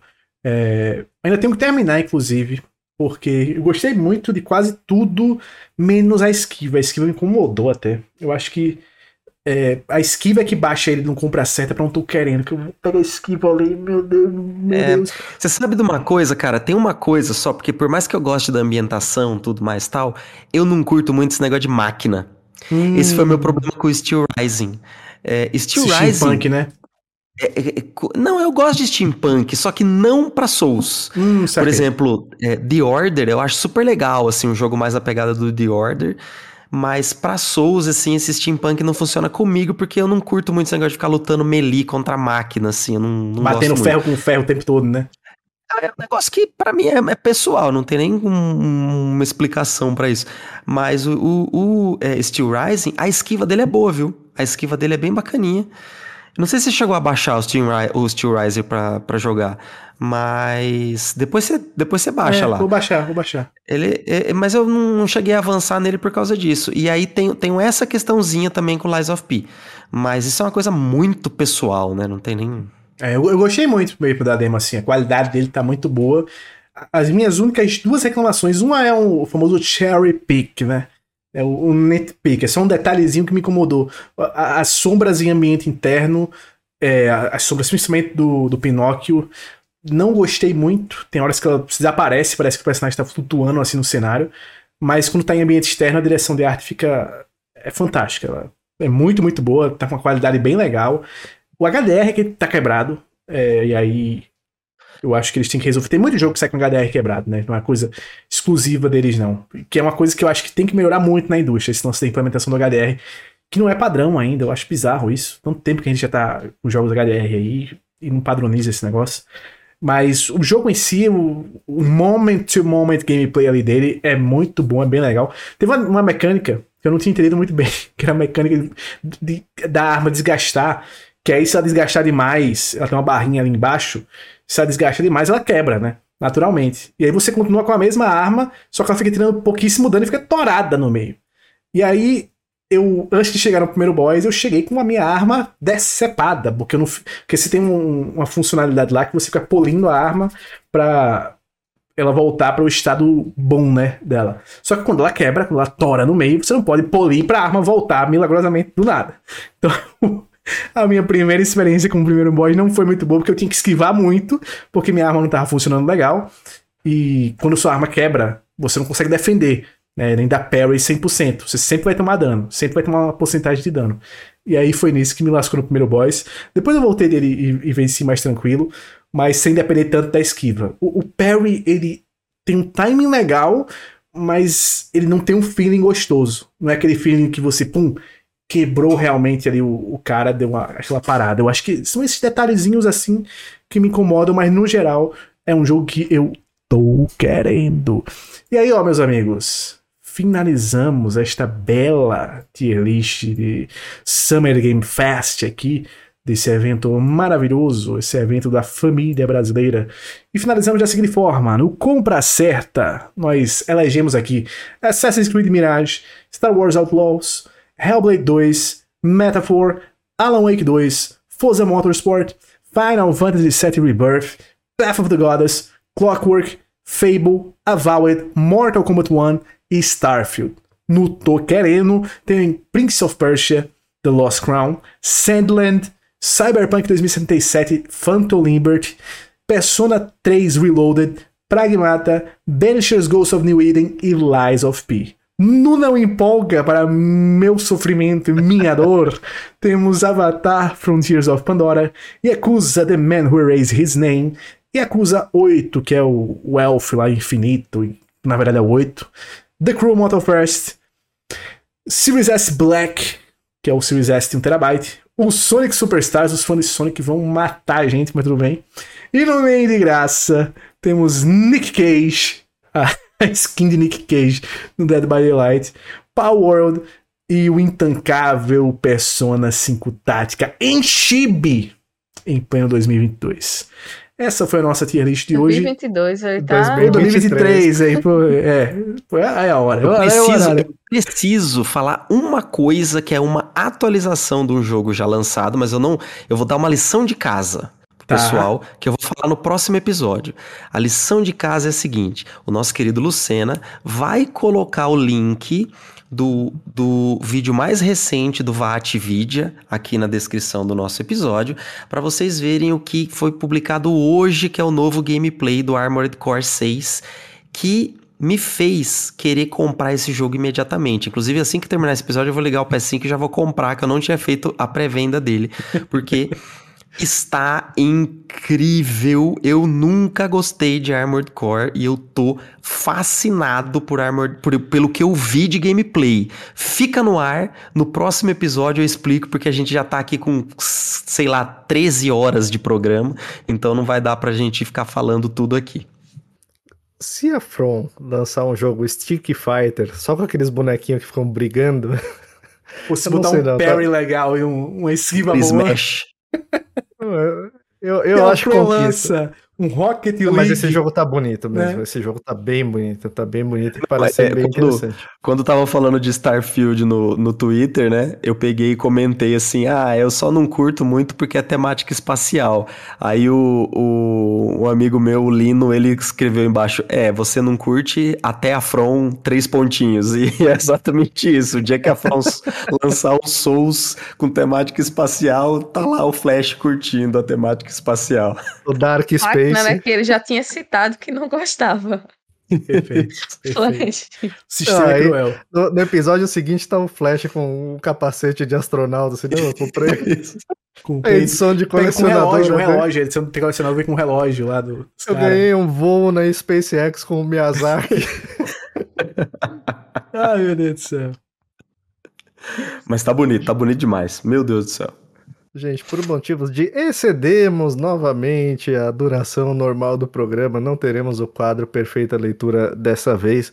Mas se você quiser mandar sua história, manda para o e-mail podcast. Arroba, oh, meu Deus, podcast fora do controle arroba gmail.com ou na DM de algum de nós, ou na DM do nosso Twitter, ou na DM do nosso Instagram. Mas eu vou, eu vou, eu vou quebrar uma, uma tradição hoje. Eu vou contar qual que vai ser a próxima história. Vou só contar de quem que é, porque é do Mr. Mustache. O nosso amigo Gabriel mandou mais uma história pra gente e ele fez aniversário. Então, ah, é de verdade. presente, a próxima é, história. Parabéns pro nosso querido amigo. Parabéns, querido Mr. Mustache. Parabéns para ele na, no próximo episódio, ou quando a gente conseguir contar a história no episódio que caiba no, no, no tamanho. Vai ser a história do Gabriel. Porque, pô, todos os eventos, inclusive, parabéns pro nosso querido Lucena, que conseguiu, em forma de tier list, resumir toda, todos os eventos do Summer Game Fest. Foi um coisa. feito admirável, admirável. Foi muita coisa. Foi meus amigos, foi, foi chão, foi chão, foi muito chão, mas deu tudo certo, graças a Deus. No ano que vem será diferente, vai ter, vai ser mais espaçado. Eles vão perceber, Deus, Deus vai tocar a alma de, desse vai tocar povo. o coração. E se você se você quiser ver evento por evento, resumido só nas melhores partes, vai lá no nosso canal de cortes do YouTube que o Lucena cobriu quase todos. É verdade. Só não cobri Capcom, né? Porque por motivos óbvios. Tudo bem. E, né? Mas tá lá, quase tudo. Tá Ubisoft, tá Microsoft e tá Summer Game Fest, o evento principal da Summer Game Fest também tá por lá. É coisa, coisa linda, coisa fantástica. Agora, passando para o nosso ritual semanal, falar um pouquinho do que a gente tem jogado. É, gente, eu vou passar rapidinho porque eu continuo no Diablo 4. Eu já falei dele em três episódios, então o pessoal já tá de saco cheio de me ouvir falar do três Diablo horas. 4. Ah, não, mas não, você não tá jogando ainda, né? É, é nesse, é só o hype. ainda não. Mas eu tô, eu tô chegando em 45 horas de jogo já nele. Tô no último ato, tô no finalzinho ali da história. E Assim, para mim, no modo single player, em, em, termos de um jogo single player, de você pegar e jogar sozinho, para mim é o melhor Diablo. É o que melhor une ali uma história boa, com uma jogabilidade boa, uma história ótima, com uma jogabilidade ótima, subindo um pouquinho o sarrafo. É... E ele é muito bem equilibrado, você tem uma sensação de progressão nele, eu, eu, sempre bato nessa tecla, mas a sensação de progressão nele é muito boa, né? Nos outros Diablos você tinha uma dificuldade muito grande de, de ter essa sensação jogando poucas horas. Né? E esse aqui, se você jogar meia horinha, você avança na história principal, você avança no seu, na sua build, no, nos seus itens, então tá funcionando muito bem. E a ambientação desse Diablo, ela tá absolutamente fantástica. Eu passei por cinco regiões já, eu tô bem no final do jogo. Todas as regiões, os NPCs, eles têm coisas a falar, eles estão bem localizados. Até as quests mais bobinhas possíveis têm uma boa história por trás. Então, eu, eu acho que eu até dei esse exemplo. Tem uma, uma vila que você entra e, e, uma, tem uma mulher chorando. Do lado dela tem uma carroça ali com um corpo todo atado, né? Como se fosse uma múmia, vamos dizer. E ela fala que é o filho dela, que ele foi morto por um grupo de aranhas tal. E aí ela te dá uma região lá para você ir lá e matar a, a aranha rainha. É o tipo de quest mais antiga que tem no videogame, né? Olha, aconteceu não sei o que lá, vai lá naquele grupinho, mata tal inimigo. Mas é, ele te dá um bom contexto. Né? E aquele contexto faz sentido naquele mundo. Então, até as sidequests mais bobinhas, até o Flash vai falar um pouco mais, o Lucena também, a G, eu acho que tá começando também no, no jogo. Mas tá tudo muito bem ambientado nesse jogo. Né? E ele tá, ele tá agradando a gregos e troianos. Quem tá começando agora a jogar não, não encontra um sistema tipo aquele do Path of Exile, que é aquela skill tree absurda que você precisa aprender um monte. Não, e ele estimula você a conhecer as builds, a testar, a, a, não só uma classe, mas todas as classes. Então você começa com uma rapidinho, você pega a mão, vê o que funciona, o que não funciona. Até o Lucena falou, a gente já deu uma comentada aqui.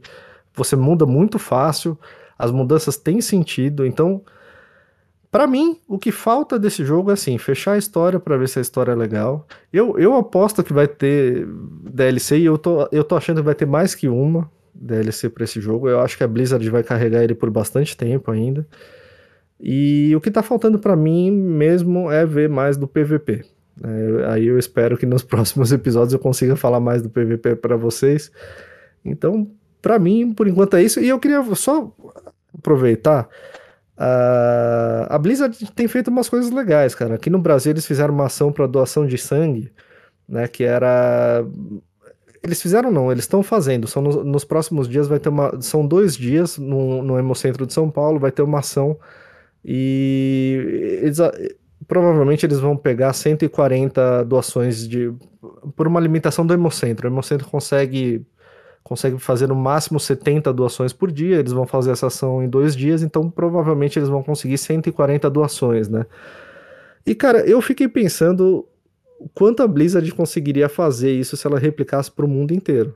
Se ela colocasse, tipo, itens in game, assim, para quem for doar, sabe? É uma coisa que, que outras desenvolvedoras, outras publishers podiam copiar, podiam colocar, sei lá, uma skin no Call of Duty, uma skin num, Não num fala outro skin jogo. Call of Duty que essa semana deu três, esse negócio de skin Call of Duty. Treta, né? Mas outras desenvolvedoras deviam usar, cara, porque é uma coisa Primeiro que assim, ajuda o marketing deles, né? Sim. Ajuda. Essa ação saiu em vários portais, eu vi essa notícia em vários portais. E ao mesmo tempo você cria uma ação social com um custo baixíssimo, sabe? É, um monte de gente vai lá doar, são dois dias, eu tenho certeza que vai lotar, e se fossem três, quatro, cinco dias, daria certo. Se ela fizer isso na Argentina, vai dar certo, se ela fizer na Colômbia, nos Estados Unidos, na Alemanha, vai dar certo também. Então, é bem legal. E eu gostei também que eles anunciaram que eles já, já alcançaram 666 milhões de dólares de, de faturamento. Nadinha, coisa pouca, besteira. Então eu acho que tá, tá, já passou das 10 milhões Sabe de que cópias, tá acontecer, cara? 20. Eu acho que eles vão desistir de, dessa, dessa questão da compra da Microsoft e eu acho que eles vão comprar a Microsoft. Olha, eles vão falar, tá demorando demais, deixa que eu compro vocês e a gente vira um só do, do mesmo jeito, é, vai. Perfeito. Vai, vai dar jeito. uma edição de colecionador, tô. Microsoft. Mas é isso, gente. Eu continuo no Diablo e eh, semana que vem eu, eu trago mais novidades dos outros modos. Traga Mas agora do mundo dos mortos. Continuarei por ali um bom tempo ainda. E você, Gi, o que, que você tem jogado? O que, que você tem feito? Eu queria dar um conselho pra vocês. É, terminem os jogos antes de começar outros, tá? Porque eu tô.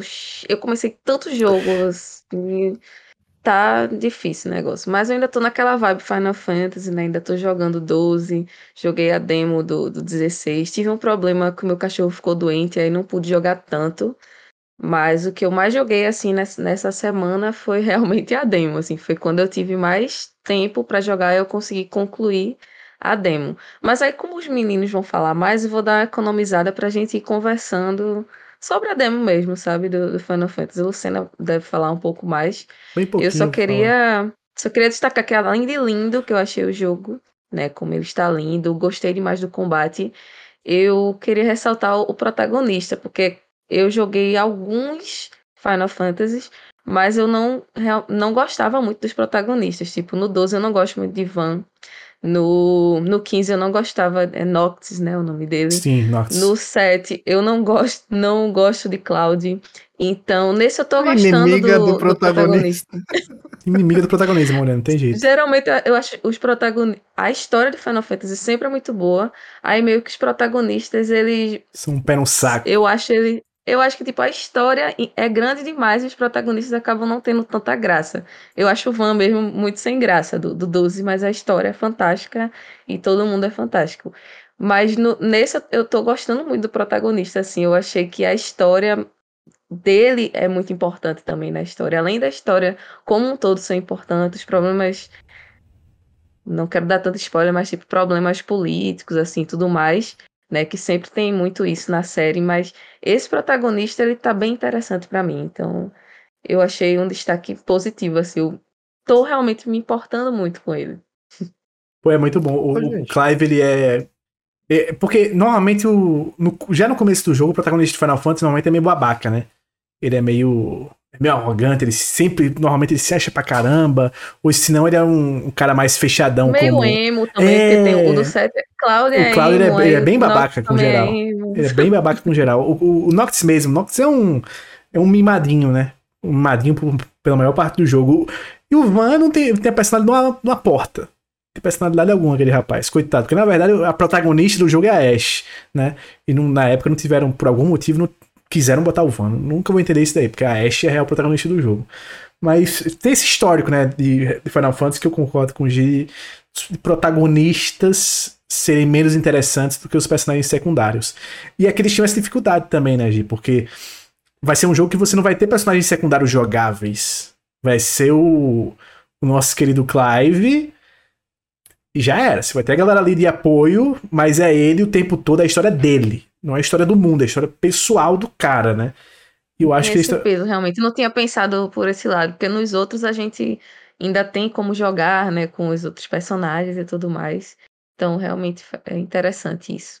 Eu me importei com ele, sabe? Gostei dessa, dessa diferença. assim. Vou te perguntar uma coisa pra você, Gi. Jogaste em inglês ou japonês? Joguei em inglês. Tu tá certa, porque em inglês você tem a Missia Yugo. Porra, os caras Exatamente. botaram a Missia Yugo no jogo como a, a Jill mais jovem, como o Joshua. Pô, é a escalação perfeita, bicho. Ô, gente, mas- eu gostei por um lado, mas, mas eu fico meio dividido com isso. Não, não, não quebra um pouco a imersão? Eu gostei porque eu Pra mim, gosto o A dele. voz do menino assim. combina muito com, É muito, com a muito. voz, gente. Porque Mas- a voz mas, dele gente, é, é é- é- fofinha, sabe? O, o personagem é pra ser. Você ter essa. essa sei lá, você tem uma vontade de cuidar. abraçar. Você escuta a voz. Mas, mas aí É. que tá, colocar os dois juntos. é- é- é- você, você tá jogando, você fala assim, é o Plague Tale. O que eu, eu, eu pessoalmente acho. Jogando eu não, eu vi, eu vi, eu acho que foi o Luciano que postou. não Foi, foi. Pior que é só essa cena que aparece Sim. muito, deles dois tendo, conversando muito. Ah, eles Dos não outros é mais. Não, não. Não, É- não, não. É quase um easter egg aquilo dali. Agora deixa eu fazer uma pergunta pros três. Vocês três jogaram. É, eu, eu vi uma, uma. Eu vi pouco desse jogo, não vi muito, não joguei a demo. Mas eu vi uma luta que eu acho que não é uma boss fight, mas deve ser um inimigo mais forte, um sub-boss, alguma coisa assim. E me pareceu um pouquinho esponja de dano, assim, sabe? Você batia, batia, batia, batia, fazia uns movimentos ali de fogo e tudo mais, e a, a vida dele não descia, não descia quase nada. É, no, no, geral, dá um pouquinho essa sensação? Ou, ou tá de boa, o combate flui legal? Você não tem essa. Eu, eu não, não curto muito quando você tá fazendo alguns movimentos, algumas coisas fantásticas, vamos dizer, que deveriam tirar um monte de dano e tira pouco, sabe? Tipo, você dá um tiro de bazuca e arranca um pouquinho de nada. eu não sei como foi pra agir pra Flash, mas eu achei que é bem parecido com, em termos de, de dinâmica de HP em relação a quanto você tira de dano, com o set remake, que você tira muito dano mesmo quando o bicho tá atordoado, né? Quando você tem bicho maior. Esses bichozinhos minionzinhos menores, você mata realmente fácil. Agora, quando você tem um, mini boss ali, ou um, um, inimigo um pouco mais forte, pelo menos na demo, você vai tirar é, mais é, dano. É, basicamente esses, isso.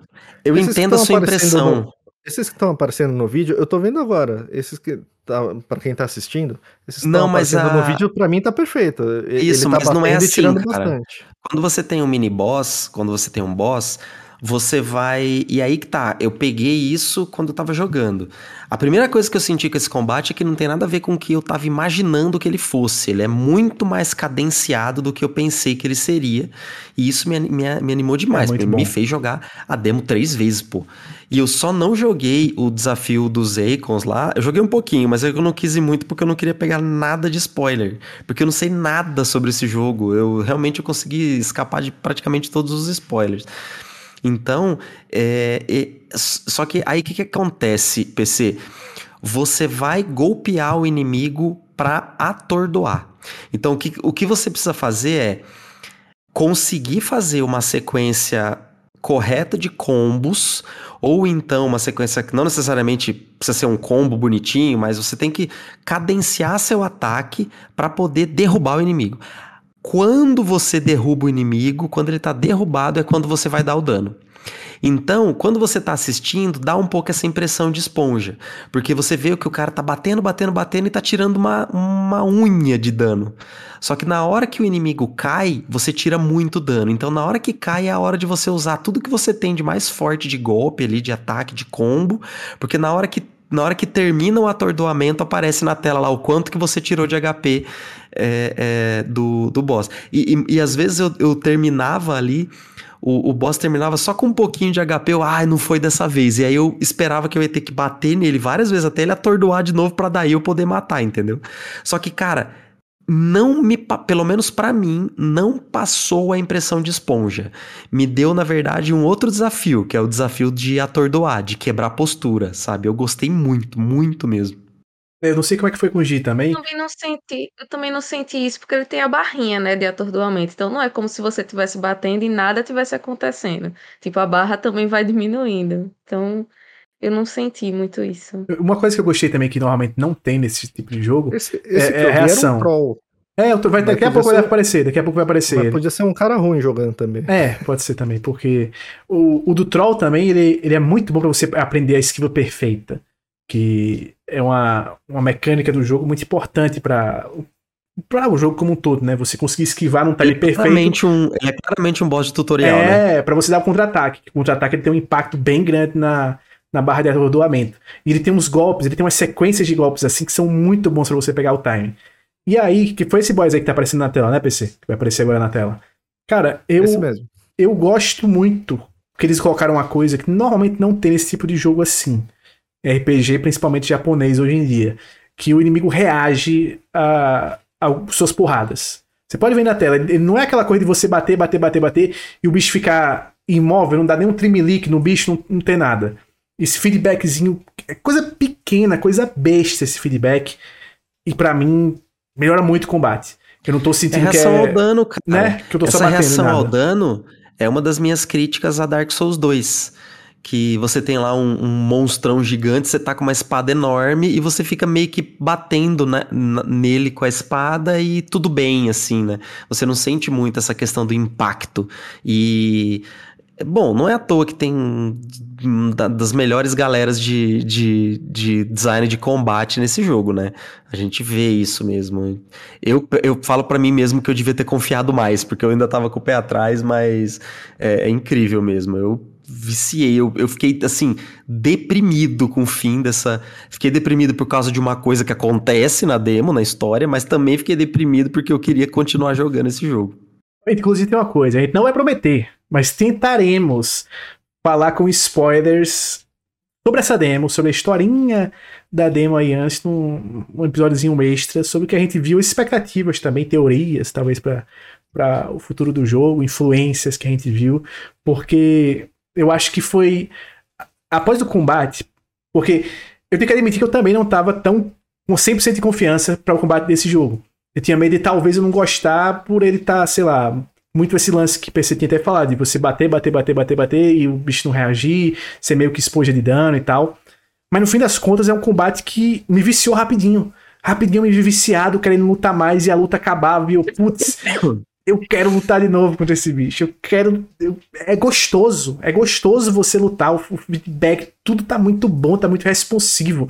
E eu joguei no modo qualidade que eu esperava que não fosse tão bom quanto é em relação a isso, a tempo de, de resposta dos controles, a fluidez dos movimentos, e achei muito bom.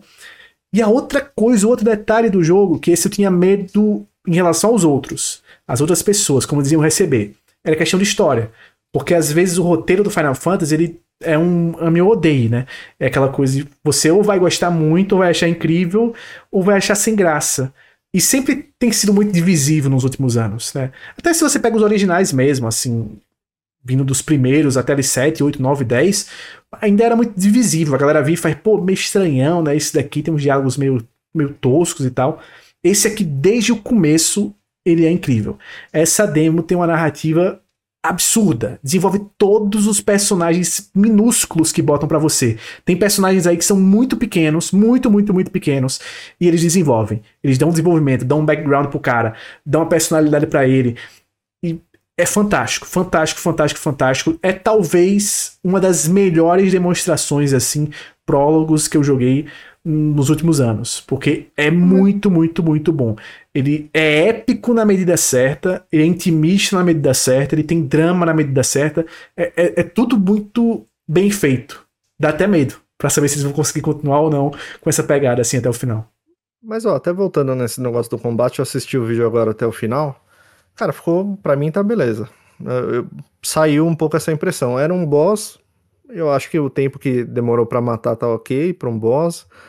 E essa mecânica de, de deixar o Staggered lá, né, de derrubar ele e, dar mais dano, funcionou legal. Eu acho que o vídeo que eu vi, talvez o cara ficou batendo errado, sei lá, ficou batendo Não entendeu a mecânica, né? É, alguma coisa assim. Porque ele tem isso também, ele tem esse foco muito no... Pelo menos pelo, pelo comecinho ali deu pra perceber isso. Um foco em se você usar combos, você vai matar mais rápido. Você vai conseguir se dar melhor na luta, vai usar menos poção e tal. Se você não usar, vai conseguir matar. Mas não vai ser tão prazeroso assim, não vai ser tão recompensador. Só que né? tem combo, só que não é PC, aquela coisa do Devil May Cry. Porque, repetindo, eu não gosto de Devil May Cry. Eu gosto eu também. Não gosto, pelo mesmo motivo do PC, que o PC já, já explicou aqui, que é aquele negócio de que quando você vê alguém jogando que é alguém bom, que tem talento para fazer os combos, é lindo. Agora, quando eu vou jogar lá, fica aquela coisa meio feia, porque eu não consigo, ah, bate, bate, bate, agora joga para cima, aí bate lá em cima tal, joga pro lado e bate, não sei o que. Aqui não, cara, você tem sequências de combos, só que não é esse negócio, sabe? Não é. Não, o lance do jogo justamente não é você fazer um combate igualzinho o Devil May Cry nesse sentido florido, assim. Por mais que pareça quando você tá vendo, não necessariamente você precisa ficar, ficar nessa, entendeu? Qualquer comparação, o, o Final Fantasy é como se você tivesse dançando aquele forrozinho no final de semana, né? Uma dança gostosa, mais simples. Enquanto o Dave McCry, ele é aquela zumba que fica mandando você fazer um trilhão de movimentos ao mesmo tempo, sabe? É aquela zumba. É. Tem a galera que gosta muito da zumba e manda muito bem na zumba. Mas um, um forrozinho de leve é mais para todos os públicos. É um negócio que abraça mais pessoas. Me, me incomoda no, no Devil May Cry me incomoda também muito essa, esse jeito meio prepotente, arrogante do, do dos protagonistas, eu não, não gosto também. É, o tanto ele é, é arrogante, é muito arrogante. Muito Parece arrogante. que tudo que ele tá fazendo é sempre muito fácil e tal, então por que, que você tá fazendo, irmão? Sim, e, e, eles fazem muito humor com isso, né? Eles fazem muita piadinha em relação a isso, tipo, dele se achar o, o foda e fazer merda o tempo todo. é, meu Deus, é muito bom. Mas, ó, Gi, quero saber de você o seguinte. A história Estás animado depois dessa demo? Ou gostei demais, mas achei sacanagem o jeito que acabou, porque a É. pessoa fica muito curiosa. Pra... Foi de um jeito assim que acabou, não acredito. Aí já tinha lá o obrigado por jogar. Eu, e agora? O que é que eu vou fazer pra tirar esse, esse, essa história da cabeça? Pô, Achei sensacional, assim, muito, na minha opinião, achei muito mais mais pesada do que os outros Final Fantasy, mas também meio mais madura, assim. Sei lá, eu achei ela mais uns conflitos mesmo mais pesados, sabe? Eu Sim. gostei muito da história. né? quando a, se, Game of Thrones, cara. Sim, não, se quando rolar, se rolar o nosso episódio falando com spoiler dessa demo, tem. Eu já sabia de coisas que ia acontecer aí, né? Porque. Tem, uma perso tem um personagem que é morre plaga, morre É. plaga. Porque assim, como, como eu já tinha lido muitos arquivos do jogo e tudo, todo pedacinho de lore que soltava em qualquer trailer de gameplay eu ia lá ler, eu fui atrás disso e sem querer tomei spoiler dessa parte inicial quase toda. Mas era quase toda. Eu sabia o que ia acontecer, não sabia como ia acontecer. Eles quebraram uma expectativa em relação a uma coisa que eles não falavam muito claramente, assim, em tudo de lore que tinha. E foi o que mais me quebrou ali na, no final ali. Tem um. Que é uma parada que acontece, que a Flash até postou lá o. um videozinho no Twitter que você fica. Acaba, pelo amor de Deus, acaba! Pelo amor de Deus! É- é- nossa, aquilo ali eu não esperava, mas todo o resto eu já esperava, mas não esperava que fosse na qualidade que eles mostraram. Assim, eu, eu fiquei impressionado e fiquei com a certeza de que provavelmente vai ser disparado o meu gote desse ano, porque além de ser Final Fantasy, é Final Fantasy sendo o melhor que pode ser. E pra galera que falou que não era Final Fantasy, tem um inimigo, tem um inimigo que aparece, é a última, é o último boss regular da demo antes de você ir para os icons, né? Que meu irmão, se aquilo ali não é Final Fantasy, acabou o mundo, pô. É literalmente é- tá na, na arte de, de, de título de um dos jogos da franquia. Personagem fazendo aquela pose. Então, assim, 100% Final Fantasy isso daqui. Mais Final Fantasy que isso, não dá, não dá, não dá, não dá. Pô, e quer uma curiosidade? Eu tinha até colocado no Twitter, né? Que eu fiquei tipo, pô, será que eu acordo às 5 da manhã pra jogar ou será que eu não durmo pra jogar? Obviamente eu não consegui Foi a segunda dormir. opção. Eu não consegui dormir. Eu tentei cochilar. Aí eu acordava já ansioso pra cacete, fazia coração, coração, coração. Uma da manhã. Puta merda. Cara, mas é como- óbvio. Aliás, pra quem tá ouvindo esse podcast, a gente grava à noite. A gente começa a gravar nove horas, mais. Aí na hora que a gente tá terminando de gravar, tá todo mundo morto e o Lucena parece que ele vai acordando durante o episódio. Na hora que o episódio termina, o Lucena tá zeradaço. Começou o dia dele no- meia-noite, cara. É assim que funciona. Pô, mas... quando eu falo que o homem não dorme, não é, não é meme, não. O homem não Não, o dorme. pior é que hoje eu estou com sono de verdade. Porque. Mas hoje, antes do episódio, você tava dormindo. E foi por isso. Porque hoje eu fui dormir, tipo, eu tinha umas coisas da faculdade pra fazer ontem. E aí eu demorei, demorei tanto pra jantar que eu acabei não jantando ontem, né? Aí eu dormi, acordei de madrugada com fome. Aí fui comer alguma coisa. Aí perdi o sono, fui conseguir dormir às 8 da, da manhã pra acordar às 10. Aí fiquei acordado um tempão quando eu parei de vez em casa. Aí eu tirei um cochilo antes do podcast e quase vou- perro o horário da gravação. Eu vou adiantar uma coisa aqui. Semana passada eu tava trabalhando, fiquei uma semana na Alemanha, levei o meu Switch e zerei Zelda Tears of the Kingdom. Mas esse jogo não merece que eu fale muito rápido como foi a minha experiência do final, então eu vou deixar pro próximo episódio. Tá? Foi isso que eu fiz e no mais eu comecei Diablo, mas também vou deixar pra falar depois. Então, já que a gente focou mais na demo, acho que a demo mereceu muito, porque daqui a oito dias da gravação desse episódio a gente já vai estar jogando o maravilhoso Final Fantasy XVI. Então, vou, vou deixar aqui, vou pular minha vez, porque acho que já, já valeu essa discussão. Em nome de Hyrule, do santuário e região, eu agradeço muito porque eu já tomei um litro e meio de água. Eu tô quase dando razão pro Dudu Camargo. Só uma, só uma última pergunta pra Lucena. Lance. O... É feriado de São João aí, Natal? Como é aqui em Pernambuco? Eita. É triste, né? Enfim, eu É só sei que triste. vai ter, vai ter feriado aqui, então assim, vai lançar o Final Fantasy dia 22 Pô, e quer informação? vai ser Quer informação? só de videogames. Oi. Tem um professor que sou amigo dele, sou amigo desse Eu professor. quero Muito gente boa. esse feriado. Que Muito dia gente que é boa. esse feriado? Muito pro É professor, na se- sexta e sábado, né? professor Wesley. Ele marcou a prova, porque era o único jeito, era o único dia que tinha dele marcar a segunda prova, a prova da segunda unidade, no dia 22 desse mês. Ou seja, professor, é o seguinte. Eu acho que você não vai estar ouvindo porque o semestre está muito pesado, né? Se você estiver ouvindo, saiba que vou dar o gás no trabalho de amanhã, que vale 4. E essa prova vai ser uma prova que o desempenho não vai ser o melhor possível. Fica o aviso. Não façam isso, crianças. Prioridades. É, pô, prioridades. Final Fantasy só se lança uma vez, né, cara? Sei lá, quase 10 anos. Gente, mas faltou falar de algum joguinho? Alguém tá jogando mais alguma coisa? Se alguém Pô. não tiver jogando mais nada. Eu tô, mas eu vou passar pra frente, para porque não dá. sempre. Não dá, porque só pra indicar, eu joguei 19 horas de NBA 2K, né? Mas eu não vou falar aqui Não, pra, não. pra vocês perderem. Deixa pra gente conversar É jogo semana de que vem. basquete, gente. Jogo de basquete. É- O objetivo é fazer cesta. Vai no É- Twitter. Ele fez Essa é a sexta, história. Vai no Fez de três Twitter. pontos e fez de uma. Vai, vai, vai, vai no Twitter. Eu tenho uma crítica ao jogo de basquete. Porque realmente o objetivo é fazer sexta e os caras não entenderam isso. Que o objetivo do jogo de basquete é você jogar basquete. Mas tudo bem. Sigamos. Gi, onde o pessoal pode encontrar, onde o pessoal pode te seguir? Eu tô, eu tô no Instagram, Twitter, Gisele Rocha, SCR. E se você quiser seguir o Flash também, é arroba FlashDice no Twitter. O Lucas Luceno é LucasLuceno84. Esse medicamento é contraindicado em caso de suspeita de dengue. O meu arroba é Serra, referência Instagram. Twitter e também tem o canal no YouTube. Não, tô brincando, gente. Flash, onde o pessoal pode te encontrar. Take your É time. interessante que você perguntou isso, cara. Eu entrei em 1900 e... Não, porque quando eu assisti pela primeira vez. Deixa eu contar eu a história do. Nick.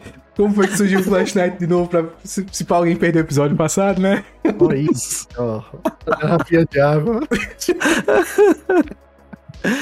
As pessoas podem me encontrar no Twitter no arroba flash underline night. Cola lá, pessoal.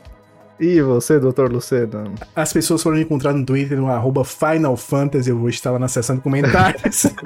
Então, Lucas Luciano 84, você pode me encontrar no Twitter, no Instagram, que raramente você vai me postando. E no TikTok, eu posto com mais regularidade. Gostaria de lembrar né, a importância de se manter hidra- hidratado sempre, gente. Então, bebam água. E se quiser me seguir, arroba jogando sem hype no Twitter e no Instagram. E ali na link no, na bio No do meu LinkedIn. Twitter. é um link Jogando sem As outras No. LinkedIn jogando sem hype No também. LinkedIn. Vai ter gente procurando. Olha lá, É. vai ter um fake agora do, no É, LinkedIn. ter. Os ensinamentos de Clive para o mundo empresarial, né? Ai, senhor. Mas é isso, gente. Valeu, obrigado, um abraço. Tchau. Tchau. Falou, se cuidem. Melhoras pro doguinho da Gi. Melhora, joguinho. Melhoras!